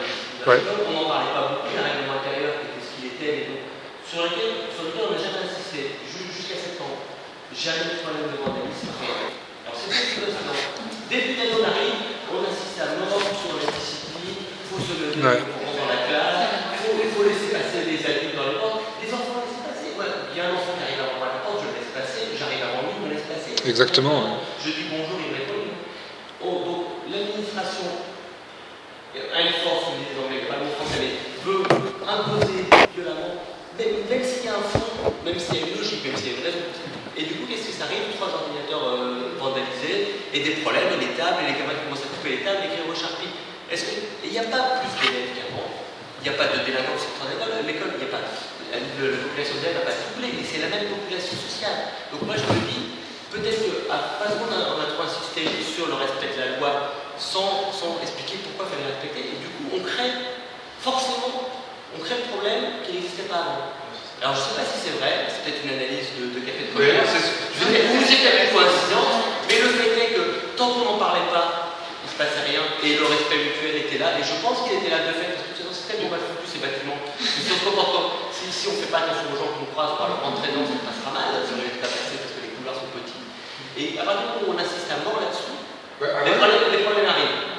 À partir du moment où À partir du on fait rentrer les on injecte de la morale, on crée un problème qui avait pas on crée le mal et le mal, euh, le mal résiste au bien. donc. Et, et- et pour revenir sur les anarchistes, euh, je me souviens quand j'étais euh, plus jeune, la Fédération anarchiste française a deux, a des statuts avec deux, deux, deux articles, c'est ni Dieu ni maître, et le deuxième c'est personne n'est obligé de respecter le premier article. C'est vrai, tout à fait. Donc c'est ça. Et donc tout simplement en société, donc, je pense que de, de- de- de- effectivement, euh, je considère qu'effectivement la loi n'est pas de valeur morale, le fait est qu'on vit en société, qu'il faut, il faut des, des règles qui, qui finalement Mais- sont oui, je pense que-. C'est ça, on ne vole pas son parce qu'on a pas envie qu'il nous vole, on ne va pas taper sur le. Exactement, je, je voilà. Sauf quand il nous convient. Sinon, on le fait pas parce que, parce que, parce que sinon, on, prend le risque de se faire taper dessus. Il y a tout le temps quelqu'un de plus fort que soi.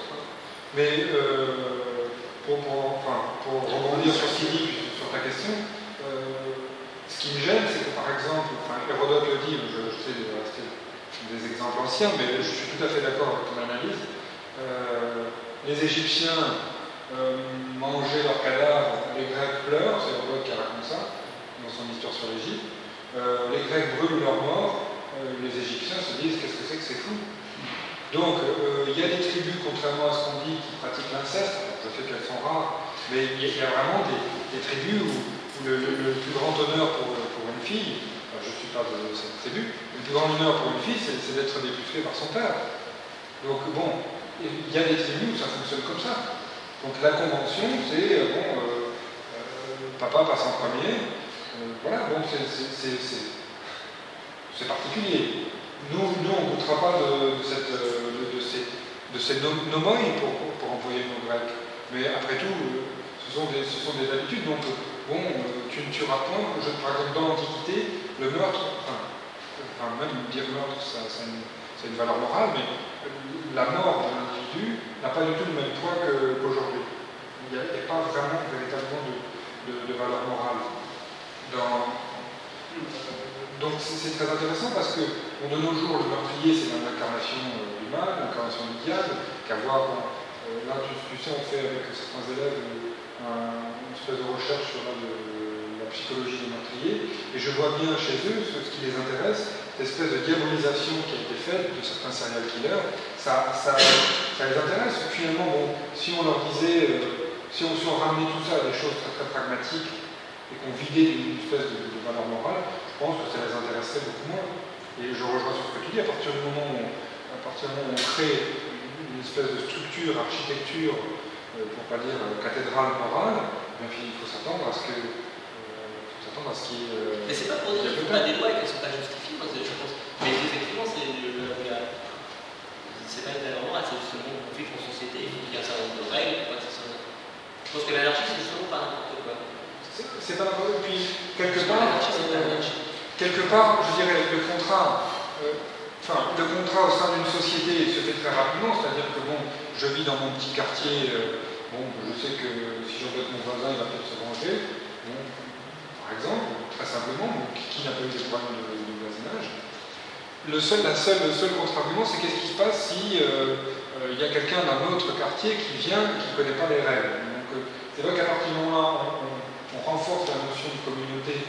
Donc la communauté commence à se, pour employer les mots de, Karl Popper, c'est un philosophe, on clôt, on clôt une société.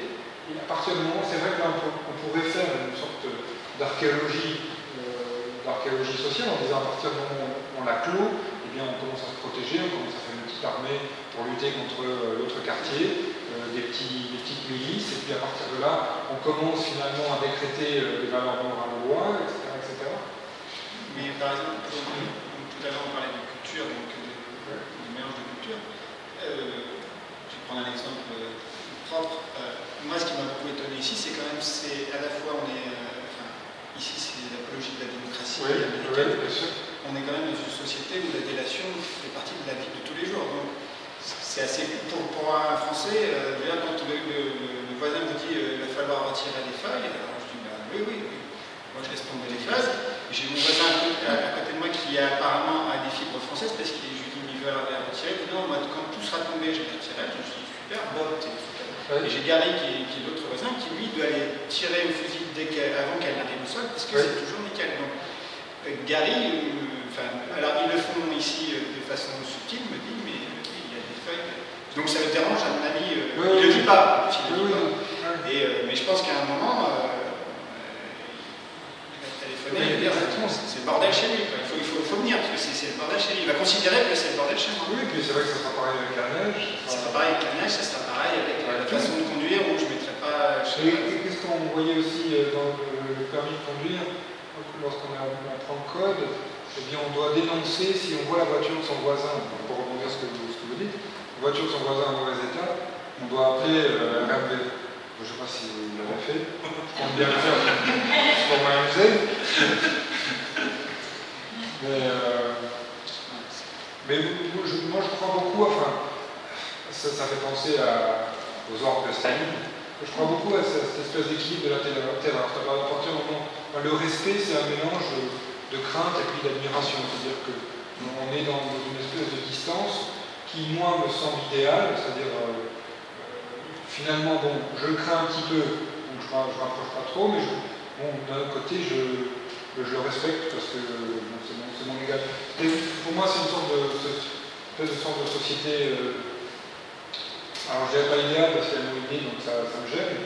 Une société, société que j'aime bien, finalement, une espèce de respect mutuel en sachant que bon, s'il y a des, limites qui sont déplacées, et je pense pour moi les limites, elles sont tout à fait, euh, tout à fait tangibles. Enfin, euh, pour reprendre l'immédiateté de l'icofront, on sait tout de suite quand, je vais le dire régulièrement, quand on emmerde quelqu'un, on sait tout de suite que ça va emmerder.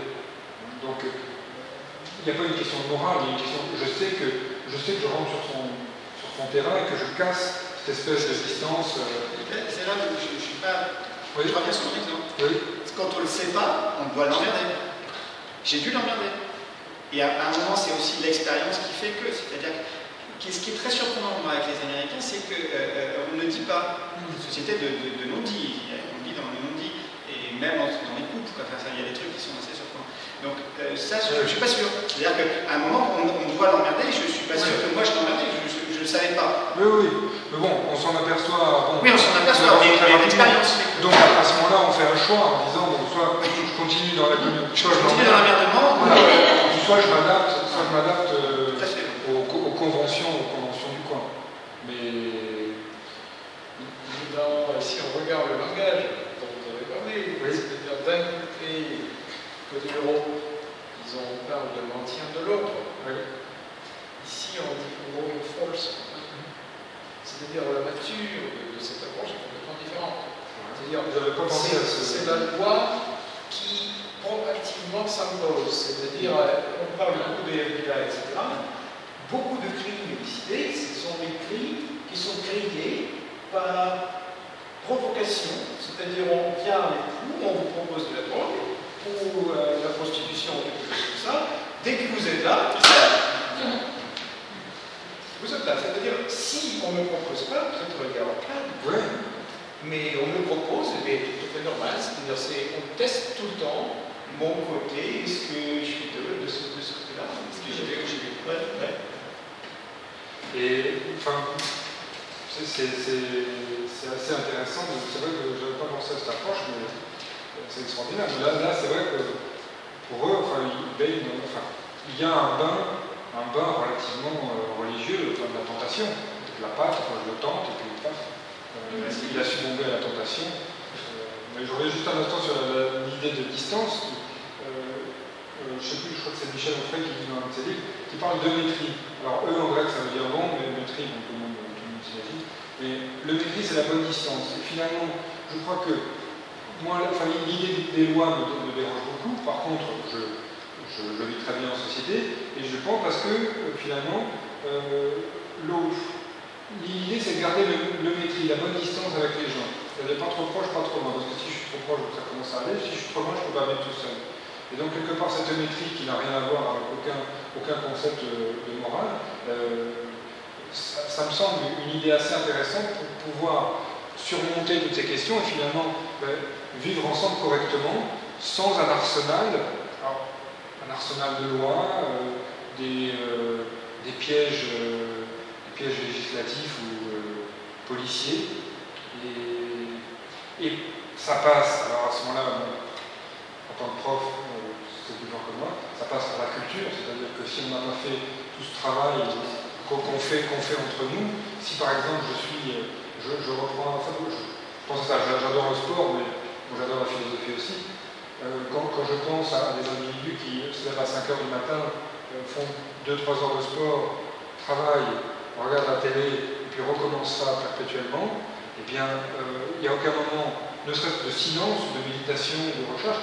On s'en parlait aussi qu'après, peut-être, il y a la religion qui se grève dessus et puis qui, euh, qui orchestre. On est devant, euh, je pense qu'on est devant un problème. Alors, je ne dis pas que la solution, c'est l'éducation, euh, mais quelque part, bon, euh, si je suis idéaliste, c'est peut-être à ce niveau-là, quelque part, bon, c'est le, fond d'idéalisme qui, qui est en moi. Je, pense véritablement que la culture, et puis nous, ce qu'on fait à l'université populaire, qui, qui, a, qui a un impact réduit, mais c'est déjà un petit impact. Et quelque part, finalement, c'est comme ça que je pense qu'on peut, on peut construire une communauté. Je parlais d'amitié, enfin, je, sincère, je pense vraiment à ce que je dis.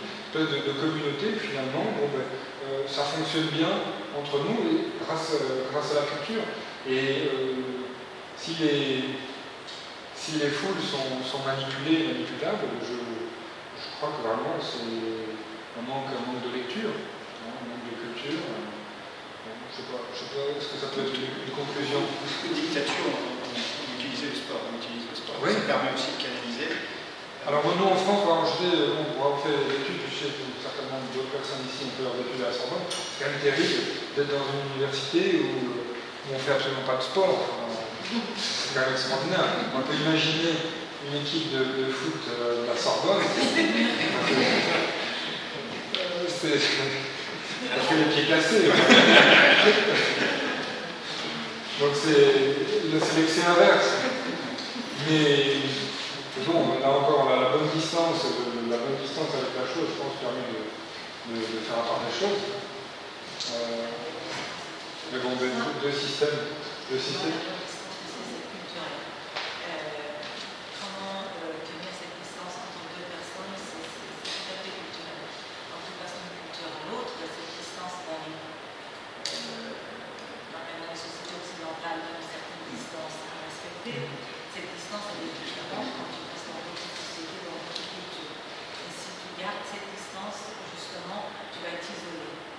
Donc, c'est c'est aussi comment, comment définir cette distance, Mais moi, les rapports humains, tu sais, c'est tellement complexe. et- Mais pourquoi pas penser aussi, tu vois, quand on, parlait tout à l'heure dessus, mais l'idée quand même aussi qui est, encore une fois, qui passe par le culturel, enfin par la connaissance, c'est-à-dire pourquoi ne pas, enfin, si tu vois, je m'installe quelque part, enfin, bon, alors là, l'histoire des feuilles, ça a un intérêt, en un sens, mais pourquoi ne pas m'instruire de, de la manière dont, dont ça fonctionne? Alors, je sais que le dîner à 6h30 le soir, personnellement, ça me dérange, mais, euh, mais c'est-à-dire que, encore une fois, ça passe par la culture. Si je persiste à imposer dans un pays étranger où d'autres coutumes, ou dans, un quartier qui n'est pas le mien, je continue à imposer ma loi, euh, la, bonne distance, je vais rapidement euh, la sentir derrière la nuque. Donc c'est vrai que, encore une fois, ça passe par, ça passe par la connaissance. Donc je, bon, je rêve pas d'une société idéale où, où tout le monde serait clair, en même temps des athlètes euh, euh, bronzés, euh, épilés, bien évidemment. Non, mais cette espèce de société dorée. Simplement, je, pense que je pense que c'est beaucoup plus simple que, ce qu'on veut nous faire croire.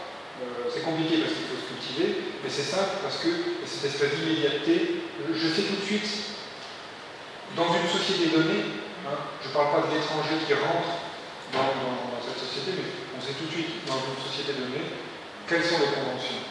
Et bon, si on ne sait pas, on apprend très très rapidement parce qu'on s'en aperçoit, et à ce moment-là, bah, soit on accepte, soit on refuse. Tu vois ce que je veux dire? C'est- Finalement, cette, cette distance, euh, si on ne la trouve pas, elle nous trouve. Et à ce moment-là, à nous de faire le choix.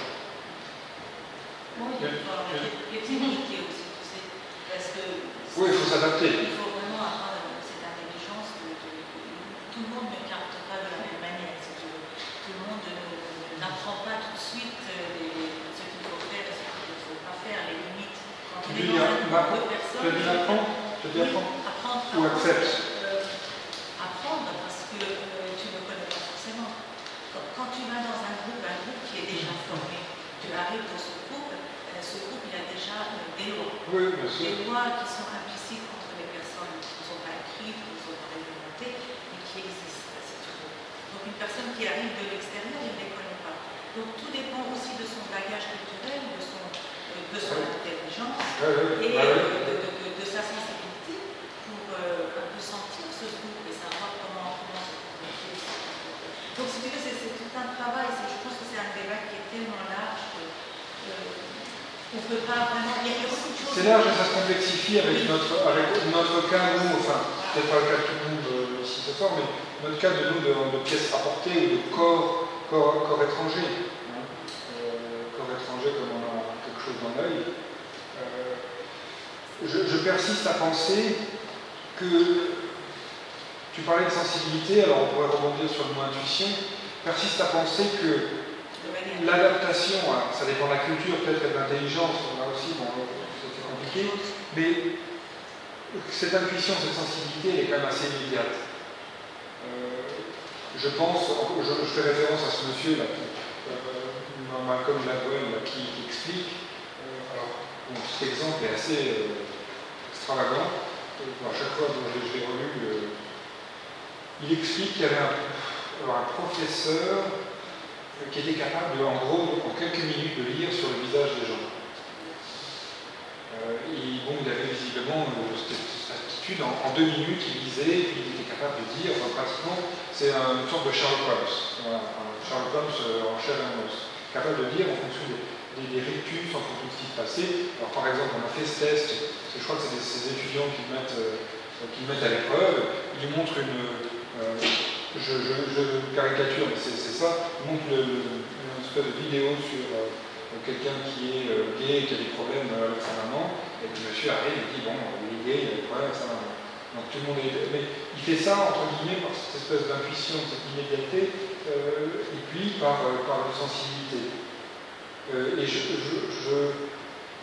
Bon, même si l'exemple, je pense, demande de vérification, ça se, ça se veut, enfin, ça se donne tel qu'il qu'il l'écrit dans une espèce d'appareil scientifique en disant bon, il y a quelque chose qui est là qui fait que ce monsieur, eh bien, en lisant sur le visage de quelqu'un. Et je pense que la sensibilité, et c'est pour ça que je, je, je vais distribuer un tableau, euh, je pense que la sensibilité dans les rapports humains est très importante, c'est-à-dire qu'il y a une espèce de doigté artistique, on ne sait pas vraiment, mais on sait à partir de la réaction des rictus, de la bouche, des yeux, je ne sais pas, euh, Le langage du corps. pour employer ce, ce mot-là, que j'essaie d'éviter, mais euh, pour, pour- pour- il y a quelque chose qui sait que cette sensibilité, on sait qu'on n'est plus dans la bonne distance. Alors c'est vrai qu'après on doit se dire Qu'est- qu'est-ce que j'ai fait, qu'est-ce qui allait pas, on ne sait peut-être pas, c'est peut-être là où le, le- le recours à la culture est intéressant, mais je, je persiste à penser qu'il y a cette espèce d'intuition, cette immédiateté, immédiateté. Je sais pas, qu'est-ce que tu en penses? Je pense que, par exemple, même, je prends un exemple Oui. simple, je pense que c'est arrivé à tout le monde. Vous allez dans une soirée, Oui. une fête.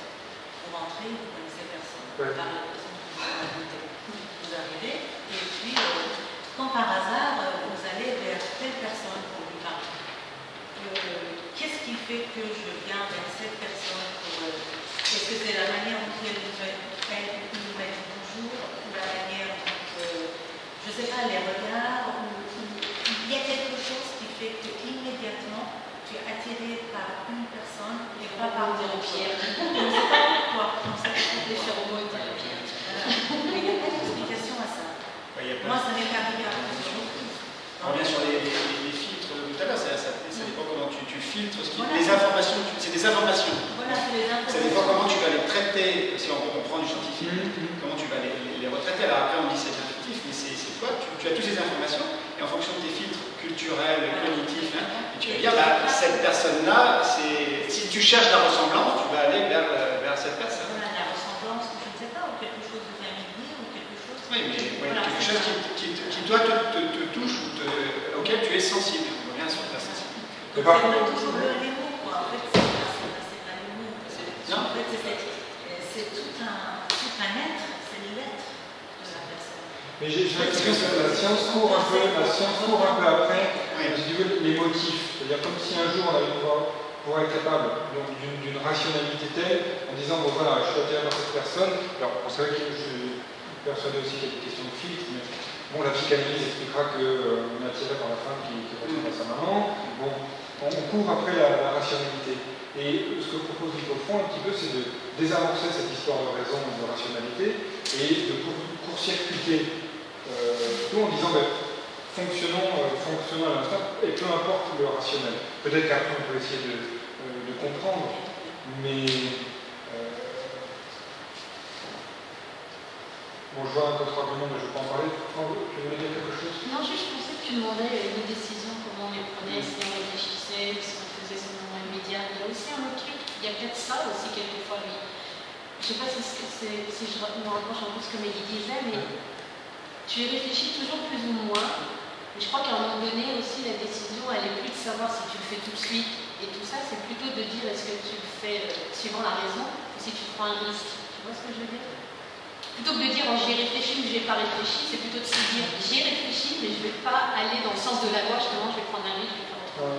C'est pas forcément immédiat, c'est juste que tu décides de le faire Ouais. contre la raison. Il y a, il y a des psychologues qui disent que l'aide à la décision, alors les, les psychologues Ouais, aiment bien, ouais. euh, Ouais. bien ranger dans les cases. Voilà. Les psychologues, c'est vrai qu'on est- et, et ils disent que sur l'aide à la décision, enfin certains, pas tous, mais ils disent qu'il y a les gens qui vont le faire, qui vont euh, prendre toutes les possibilités et choisir l'optimum, donc on est dans la courbe d'utilité Ouais. de- des, bon, des mathématiciens, et d'autres, euh, un autre profil, c'est euh, qu'est-ce qui est le mieux, qui, va le mieux me correspondre là maintenant et qui me va, même si c'est pas la meilleure voiture, euh, avec tous les critères, tout est rempli.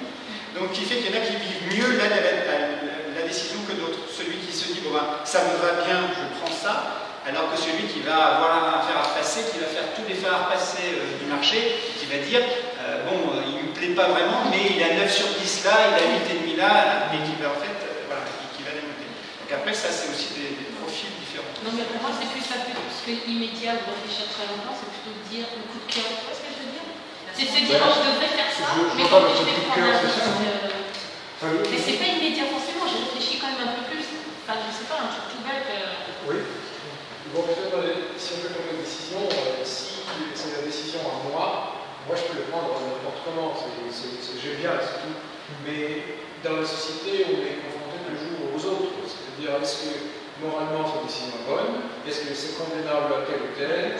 Etc. Ça, on commence à se, se justifier et là, on, passe On par a ramène de la rationalité dans, voilà, la, la c'est ça. c'est est-ce que je prends le risque ou est-ce que je prends oui, Est-ce que je me range ou est-ce que d'un coup je me dis, eh ben non, Est-ce que, je que je me fais plaisir? C'est l'histoire de est-ce que je me Parce fais que plus plaisir que de dire, euh, tu sais, où ça devient comme ça, comme un génie, en disant, oh bah tiens, je devrais faire ça. Si je réfléchis, je me dis, mais est-ce que je rentre dans le moule ou non, tant pis, je prends finalement, Comme un boulot, c'est un je de le croire trouve qu'on pas. est- soit- Je pense que c'est à l'heure de croire qu'on soit aussi sur rationnel. Là, j'ai peut-être trop le milieu, mais on est déterminé de façon. Pas qu'on est déterminé, on n'est jamais libre. Mais les vraies décisions importantes, elles sont prennent sur des bouteilles. Nous, on n'a pas même, on a attendu 15 ans avant d'acheter une maison, on n'a pas même qu'on a acheté, c'est parce que j'ai soulevé un loquet, j'ai vu qu'il y avait un carrelage absolument qui était dénoncé, on a acheté pour ça. Après, on s'est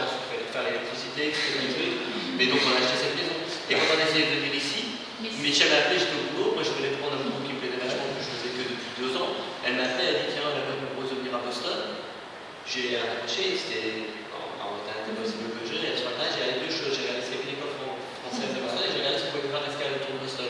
Je dis ok, c'est bon, on fonce. Donc j'ai appelé 10 minutes après, je lui ai dit on y va. Mais ça, Alors, on est venu ici et, je, et a priori, si j'avais dû choisir un pays pour venir, je ne serais pas venu ici. Si j'avais dû choisir, choisir le pays pour venir je serais pas venu à Boston. mais c'est ce que je veux dire, c'est c'est sont encore, c'est pas ça que tu réfléchis. Ouais, mais- tu pas. Mais seulement tu ne l'as pas dit tout de suite au départ, en disant oui. Tu vois ce que je veux dire? C'est que quand j'ai- t'as dit ok, on y va, basta. il faut y réfléchir. Elle, était vachement regardée. parce que, putain, Il fallait voir là-bas. Je dis, ouais, je tant pis, quoi. Et pourtant, c'était des boulot celui-là. Du coup, j'avais réfléchi vachement longtemps avant de le voir. Ans. Ce qui est intéressant, c'est qu'en fait, tout, le monde y réfléchit, parce que là, la philosophie apporte finalement des Et même les même- scientifiques. Euh, après, l'astrologie, et l'astrologie va dire voilà, que la décision on les a en nous, et, on va voir d'autres groupes. Donc c'est ça qui est intéressant, c'est que Mais tout le monde apporte sa, c'est- sur les des j'ai choisi dans- cette raison parce que, t'es, t'es déterminé par, par ta culture, par ton habitus, pour parler d'habitus, qui n'est que la culture incorporée au sens physique. Donc, mais c'est vrai, et donc l'idée des gens pour qui dans une soirée, ils ont quelqu'un, on disait c'est parce que la réponse est, c'est parce qu'elle est belle, ou c'est parce que le mec il a l'air vachement intelligent, et en fait, en fait, c'est- c'est- c'est- il y a des des tas de choses qui font jouer la façon dont la personne se tient, et qui n'est pas, c'est pas physique, le- la- physique de la personne, ça, ça n'est que de la culture. Le- les trucs les plus déterminés culturellement et socialement, c'est la façon dont on mange et la façon dont on baisse. quoi. C'est- c'est- c'est quand même- Et qui paraissent être les, trucs- les trucs les plus, les, les, les, les- les plus naturels. Et Moi, justement, c'est les choses les plus naturelles qui sont complètement déterminées Ils ne sont pas du tout naturels. socialement, quoi, socialement et culturellement. Sinon, on fonctionne encore comme les chiens. Alors, c'est pas culturel. C'est vrai. Mais euh, moi, je suis un peu. Enfin, j'ai l'impression que. Alors, bon, j'aime bien retenir ces analyses, euh, mais j'ai l'impression que, si tu veux, ce, quelque part, le déterminisme, euh, qui, a, été le cas aussi de la psychanalyse à un moment donné, qui a été aussi le cas euh, de marxiste à un moment donné, en littérature, ça a donné euh, dans l'histoire littéraire, quelqu'un comme Lançon, moi je suis pas contre expliquer la vie des auteurs, enfin expliquer les textes par la vie des auteurs, qui expliquait tout par la vie des auteurs. Donc, à la fin du 19e, début 20e, ça donnait des choses extraordinaires, parce qu'il avait encore quelques préjugés, donc bon, euh, c'était un peu compliqué.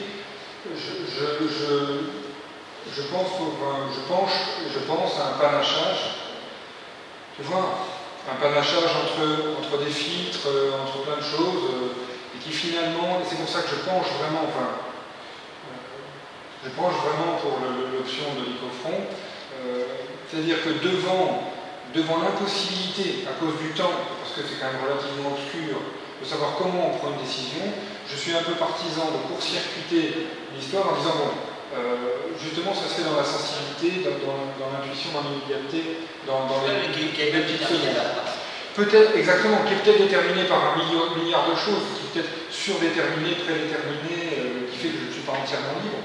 Mais finalement, pour, pour, euh, pour entre guillemets, la question qui, m'a- enfin, qui intéresse entre guillemets le philosophe, c'est-à-dire comment vivre, vivre bien, vivre sympa, vivre heureux, et bien finalement, pour, pour moi, ça, ça- ça me donne une, une des bonnes. Je c'est c'est Tu vois, ce que c'est l'image. C'est pas du tout On antinomique. reprend l'image de la maison. Ouais. Je fais carrelage, c'est pas, c'est pas parce que ce carrelage était beau.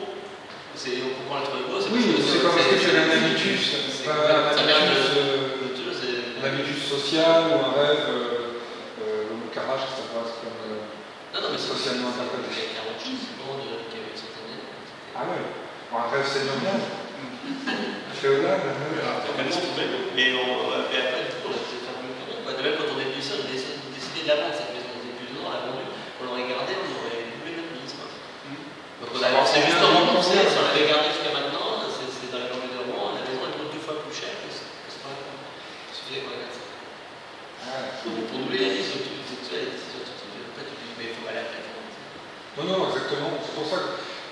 Enfin, C'est c'est parti, on a tout vendu, on. C'est vrai, tout vendu euh, Les voitures. aussi. Les enfants, Non, parce qu'on les fait travailler ici.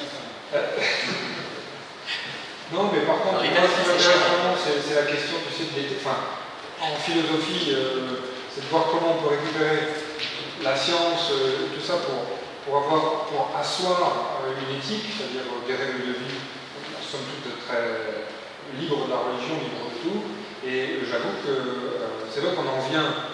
Une des meilleures manières, de, enfin, une manière qui est qui s'appuie sur une structure euh, rationnelle déterminée, c'est pas un coup de tête, encore une fois, mais euh, un coup de boule, mais il, me paraît quand même assez, assez forte. Et finalement, parce que quelque part, ce, type de décision, le rapport qu'on a direct est le plus proche de la même si on est d'accord sur cette surdétermination, prédétermination, psychanalyse, habitus, etc., mais il me paraît pour, pour vivre sa vie, quand même, quand même assez, euh, assez sympathique, pour, pour le dire avec, avec les termes du présentateur télé. Non, mais c'est vrai que dans, dans la vie de tous les jours, tu, je suis pas toujours en train de te dire, attends, je fais ça parce que c'est dans la vie de tous les déterminé, et machin. Oui, ou même sur les, les- les grandes décisions. Mais, mais en même temps, c'est bien de le savoir aussi. Non, ce qui est assez intéressant, c'est d'écouter certaines personnes qui, qui disent, je, je, par exemple, qui disent, je, suis intuitif, ou des trucs comme ça, ça, c'est marrant aussi. De, de rencontrer des gens, notamment professionnellement, qui disent, moi je fais ça, euh, ouais, je, suis, un intuitif. Moi, je- Et en fait, c'est pas du tout, ils sont pas du tout intuitifs. C'est-à-dire qu'ils ont l'expérience, tout le background qu'ils ont, et, euh, et derrière, il y a des maths, il y a de la truc, et ils disent, je suis intuitif, alors que c'est ouais. et puis alors, il y a, il y a aussi Le la, contre-idée qui est, euh, moi j'ai vu des, trois ou quatre comptes du marketing décider du prix, par exemple, décider du prix, ça souvent c'est absolument. Moi je, suis arrivé, j'étais, j'étais, euh, j'étais tout jeune parce que j'étais assistant à un, donc je, me suis dit je vais apprendre plein de choses. Et j'ai regardé, c'était la foire, c'était ouais, 129. Ouais, non, moi je pense qu'on va faire 131,5 et je te dis pourquoi. Parce que c'est 131,5. Et en fait, finalement, c'était, là pour le coup, c'était tout le monde balançait son idée et finalement, qui a pris la décision le, le- le- le directeur commercial, puisque le boss, parce qu'il a dit, ça sera, non, on va faire 135 et tous. C'est le marché. Et alors là, moi j'étais, voilà, donc c'était. Ah oui. Il n'y avait aucun fondement là-dedans. C'était, il n'y avait rien du tout, parce que les lois du marché, termes, machin, mais il n'y avait rien du tout. Le mec a dit c'est ça. Et ça correspondait à rien. Donc à la fin, on fait ça, rien c'est ça, et il dira, bah ouais, parce que je. voilà. Parce que je. Oui, c'est c'est vraiment. c'est- Est-ce que c'est vrai intuitif C'est assez là C'est incroyable. valable. Et ça, c'est assez incroyable. Euh, la décision, elle est prise sur quoi? C'est ça qui est assez intéressant. Mais souvent, les décisions se font euh, plus ou moins scientifiquement, et des fois, quand on ne sait pas comment faire scientifiquement, Ouais, c'est ce qu'on appelle le pif. ouais, c'est ça, c'est euh, sans- c'est un cas. On Ah là, c'était un vrai cas de pif, parce que je. je- Ouais, ouais, Non, Il y a des exemples très drôles. hein. Quand, quand j'ai commencé à bosser, je travaillais avec, euh, plus ou moins comme technocrate d'agriculture. Et donc, je me souviens très bien, Lang, à une époque donnée, il avait lancé, il avait nommé un Miss Europe, qui était Bruno Delon, qui était sûrement le fils du, du directeur de la Caisse des dépôts, mais c'est pas pour ça qu'il avait nommé. Oui. Et, euh, et en fait, ce, et Lang, je me souviens très bien, c'était c'était dans, dans, son, dans son premier vendredi des écoles, il avait dit qu'il y avait 30 000 coupes d'Europe en France. Quoi. Donc, C'était devenu un chiffre qui était 30 000, 30 000 coupes d'Europe en France. Donc il fallait un Miss Europe, parce que ça faisait rêver assez, c'est pas trop. Et c'est un chiffre qui est venu de nulle part. Complètement au hasard. C'est ce mec-là, Bruno Delon, qui l'a inventé parce que l'on dit comment Et c'était après dans tous les rapports, dans les décisions par rapport à la politique culturelle, il fallait que ça plus grand que c'était la musique actuelle, parce qu'il y a 30 000 coupes d'Europe en France. Et c'est un chiffre complètement au hasard. Bruno, euh, je l'ai raconté, et moi j'ai réfléchi, je me suis dit dans mon quartier, euh, j'avais X copains qui avaient fait un coup d'Europe, parce que j'ai fait à Paris, et j'ai dit 30 000 en, en France. quoi. Et c'était devenu un truc, les technocrates, c'était 30 000 coupes d'Europe en France, il faut donc des- faire des actions pour les 30 000 coupes d'Europe, parce que c'est c'est important. Et c'était génial, quand on se trouvait dans des conventions où il y avait des Français, des monsieur rock, les Anglais, ils étaient morts de rire, ils étaient mais les Français, ils sont pas droit, pourquoi vous avez, pourquoi vous avez un monsieur rock Et c'était c'était- c'était rigolo ce chiffre, c'est comme une comme une chose marquée, c'était complètement au pif. quoi. Complètement au hasard. Et c'est là où on retrouve par contre la dimension sociale, c'est puisqu'il était Bruno Lyon, Qu'il avait fait, il avait fait faire Sciences Po, il était fils du directeur de la de conciliation, il était dans, dans tout le cercle de, des, des, des, des l'PS, donc du coup c'était pas là. Ouais, Ça, ça, Ça ça avait été légitimité. Même chez- sur sur les C'est de la légitimité. Oui. Légitimité de la décision. Oui, légitimité, mais par contre, euh, c'est vrai que pour, pour revenir dans, le- dans la mentalité des sophistes, euh, après tout, c'est vrai qu'on constate que c'est ça qui, pèse, donc il faut lutter, d'où le, poids du langage chez les sophistes, euh, l'insistance sur les ré- la rhétorique, la manière de convaincre, de renverser l'adversaire. Euh, euh, à ce moment-là, il faut lutter avec les armes, l'apparence, euh, et puis le, discours. Euh, parce que finalement, c'est ça qui fonctionne. Donc, euh, euh, on, en- arrive quelque part, c'est tout à fait justi- enfin, c'est justifié et justifiable, cette, mesure absurde. Donc, euh, il faut, euh, à mesure où il est plus fort, je ne sais pas si tu étais là pour Protagoras. Je me rappelais le nom de Protagoras dit euh, sur, euh, bon, sur toute chose, il y a deux discours, et puis il y a d'autres choses, et il dit, bon, ben, euh, en gros, je résume brièvement, avec des coups de machette, c'est la, la, enfin, c'est le plus fort qui, l'emporte. En gros, il justifie le plus fort en disant, ben, après tout, s'il est le plus fort, il a raison. Et on, peut, on peut pleurer, on peut se lamenter, on peut se gratter la tête, mais bon, malheureusement, c'est comme ça. Et pour revenir sur un terrain politique, euh, je pense que la justice, la plupart du temps, est une justification de ceux qui sont les plus forts, c'est-à-dire ceux qui nous gouvernent. Donc, euh, bon, après tout, voilà, c'est comme ça. Donc, euh, Charles Jeannot a prouvé le contraire, a proposé autre chose, mais c'est pour ça que donc il y a le poids de la parole, et c'est pour ça aussi que même si- c'est des philosophes qui sont des philosophes voyous dangereux, qui sont contre la loi, quelque part il y aura toujours la notion de la démocratie, parce que c'est la démocratie, c'est le, le langage. Et là, ça rejoint un peu le- cette notion de euh, je prends la particule et je prends la forme et, et je vais sur leur terrain et je leur montre que je peux être le plus fort. Ça, c'est un intéressant. je suis du préfet, euh, bonjour, vous ne connaissez pas, il est là, il est moi. Ça, c'est intéressant d'ailleurs. Oui, c'est très intéressant. Fondre dans- Oui, ou s'inventer, s'inventer des biographies, ou s'inventer des CV. C'est intéressant parce que, y a cet exemple, je ne sais pas si vous l'avez en tête, peut-être, euh, tu, tu, sauras, mais euh, d'un élève à Harvard euh, qui était paysan, qui s'est inventé une biographie et qui a finalement été pris à Harvard sur, euh, sur sa biographie imaginaire. Euh, il s'était inventé, un de enfin, qui était, était Superman. Et, finalement, quelque part, il a été pris, bon, ils s'en sont aperçus en disant zut, on s'est fait avoir, mais pourquoi Enfin, après tout, c'est à sa place, puisqu'il est capable dans, dans- dans le jeu social de. Mais c'est les, c'est Il les est capable de se fondre. Ah oui, C'est capable. fourmilières, c'est les c'est les sortes de fourmilières. En France, il y a- non, je sais plus c'est les sortes de fourmilières. Attends, tu fais un fourmilières, Si tu à la Banque de France et que accepté, il devient vrai, le les- Donc c'est ça, et je. Pareil, je connais des billets, on travaille avec les Le rêve de tout appréhend, les c'est de, c'est faire, c'est de euh, faire un fourmilier. Parce que, et lui, il avait fait des, il a fait, pas fait des fourmiliers, mais des faux trembleurs. Et en fait, il les avait amenés dans, il les, il les avait échangés dans une banque, et d'un seul coup, ils étaient vrais, parce que la banque les avait pris. Ils étaient vachement Ah oui. C'est l'histoire de célèbre film Ça sera- avec euh, DiCaprio. Je ne sais plus comment le nom de ce. Attrape-moi si tu peux. Oui, enfin, moi, si tu peux, avec euh, le nom de ce personnage réel qui, qui, qui a encaissé les Valide, chaînes. valide l'aviation. Oui, c'est oui. ça, c'est une question intéressante, ça, si le, billet, le billet peut-il être vrai Oui, et dans le luxe, c'est pareil, quand vous avez, euh, vous avez un faux sac ou une fausse montre, mais que quand vous comparez les montres, euh, il n'y a aucune manière de différencier. Euh, bon, alors peut-être un peu le, poids, euh, mais c'est très difficile. On sait que le mécanisme, par exemple, le mécanisme est japonais, et puis euh, l'autre mécanisme est suisse, finalement c'est exactement la même montre. C'est vrai que le mécanisme japonais. ben voilà, c'est bon. Mais c'est vrai que ça nous amène sur une réflexion sur le faux, enfin le faux et le vrai.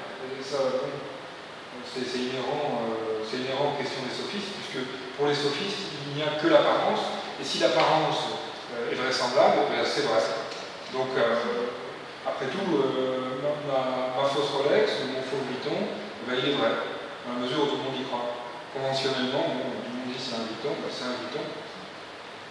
Et c'est vrai qu'on permet, d'avoir une distance par rapport à. par Mais ça rapport à- marche, comment s'appelle ce, ce- un jeune italien un français la spécialité c'est de faire des faux justement, mais que sur internet, il n'a jamais Ah ouais. Donc il avait fait des faux, donc il avait designé des faux sacs Ouais. avait sur sur internet, on ne pouvait pas acheter. Et du coup, Hiro, il a un nom, à- à- il a un nom, Hiro, ouais. Ouais. Et non, et Vuitton vient l'embaucher pour designer effectivement. quoi. Alors il faisait, il faisait des faux, mais qui étaient juste là. D'abord, on ne pouvait pas les acheter, il designait une société internet pour présenter ces, ces objets qui étaient virtuels, que des faux, avec des, des par rapport, par, rapport- Ouais. par rapport à la marque et tout. Et de fait, c'était tellement, ça a tellement marché que maintenant il est embauché par des marques qu'il a euh, Ça, c'est vrai que c'est un truc à. falsifié. Quoi. Mais il a jamais rien vendu, il n'était pas un vrai français. Ça. Oui, bon, autrement, il doit taper Faut ça dans sa tête. taper- Pas que dans sa tête, parce qu'il a tout le monde le. Mais c'est vrai, tu dis, enfin, est-ce que c'est un vrai faussaire ou c'est un faux faussaire Alors là, je me mets par par rapport à l'histoire de loi, dans la mesure où il a Oui, exactement. Il n'est pas. Là, comme ça, par rapport à la Félix Lacan, C'est un artiste. les Félix Lacan, c'est un exemple, parce qu'ils parce qu'ils vendaient pas, et qu'en plus, elles étaient que des trucs sur Internet, donc c'est que du virtuel. Il n'y avait pas d'objet, il n'y avait pas fait d'objet avant d'être dans le GPR. Mais, mais c'est dingue, parce que les gens allaient dans les boutiques pour demander ces objets-là. Mais ce qui dérange en fait la, la loi, c'est que quelque part, à partir du moment où il devient, parce que la loi de devient un faussaire avec le passage à l'acte, ça, les dérange à ce moment-là parce que quelque part il franchit euh, un code moral, enfin, il va se faire de l'argent sur les autres. Donc euh, quelque part, euh, je pense encore une fois, il y a, une de morale. Après tout, si la, la société est suffisamment logique avec elle-même, ils auraient dû, ils auraient dû le faire payer, tu vois ce que je veux dire? Mais bon, c'est incohérent. donc. Ouais. Mais ça c'est intéressant, comment il s'appelle exactement? Aurun Ito Il est japonais? Non, non, il Non, faut non, ouais, c'est- Ah d'accord, lui il a faussé le nom, il a Ouais, il a- fait comme David, il a pris un qui ouais. sonne bien. il a- pris un nom qui sonne bien. Il a fait comme David. Je crois que c'est des genres de- l'acronyme nom. Ah oui, il a fait la d'accord. C'est parce que Bon, on va, on va, se, on va, se, on va se séparer. Euh, on se retrouve. Alors, attention, je tiens un petit, un petit coup de calendrier. À vous Blackberry, s'il vous plaît. Non, un petit coup de calendrier. Euh, donc, euh, jeudi, jeudi prochain, Pierre. Pierre, Pierre Satin sur l'évolution. Et vendredi, vendredi prochain, vendredi 14, c'est ça? Vendredi 14, Mehdi Lazare sur les universités. Et vendredi 14 prochain, il y a la boule de School, donc euh, faites passer aux parents que plutôt que d'attendre, enfin de revenir chercher leurs gamins, qui viennent pendant la nuit assister au cours de midi. Voilà, ça fera passer le temps, ça évite de rentrer chez soi, de revenir. Ouais, c'est vrai. Il y aura plus assez de place, hein, ça. Ouais. Et de rentrer par le point bête. Non, c'est vrai, ça fait passer la soirée. Une bonne idée. Ouais, c'est une bonne idée. Ça sera dans une salle de classe. Et pour la pour la pris. pour la philo, on se retrouve donc euh, pas vendredi prochain, mais le vendredi dans deux semaines, le 20 21, merci beaucoup. Euh, le vendredi 21. Alors, c'est le net parce que quand on reçoit les emails, les- le, le chiffre est faux, donc c'est jeudi pour non, non, mais Non, pas sur l'email, Je il sais faut pas. que sur la fiche. Et sur le subject, sur le, le subject. Euh, oui, je ne sais pas si on, je sais pas Mais si c'est on l'intention pour pas, euh, pour pas que ce soit abasourdissant, pour bien D'envoyer évidemment que les des fautes, les, les fautes des dates soient, se noient un petit peu dans le temps, d'envoyer un email par mois avec le- les fausses dates. Et ça oblige à se connecter aussi. Ça va, si c'est des vraies dates, des fausses dates. Dans les dates ici. Non, on va faire un calendrier de l'année. Donc on va faire un Ouais. On va faire un calendrier de l'année qui sera sur le site, comme ça c'est beaucoup plus pratique. Alors, On va faire des On va faire des faux orateurs avec des faux lieux et tout. Exactement, oui. Donc on dit, euh, voilà, euh, euh, Hirohito part dans le parking euh, wife, il n'y a personne.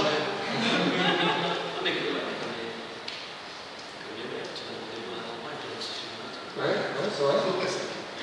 Bon voilà, est-ce que est-ce qu'on va, enfin je, propose par, par courtoisie pour continuer sur l'ambiance communauté, euh, communauté microphonienne, on, on va certainement aller euh, manger un morceau, donc s'il y en a qui s'intéressent euh, vous pourrez poursuivre. Si euh, je, je vois, je vois mon, mon cher frère Véronique qui, qui- qui semble déclarer forfait. Elle va danser. Ah d'accord, c'est le tango. Voilà, elle nous un son tango, alors il faut qu'elle s'entraîne. Donc voilà, on, peut, on peut continuer. Donc moi je vous donne rendez-vous le 21. Merci encore, encore une fois. à votre-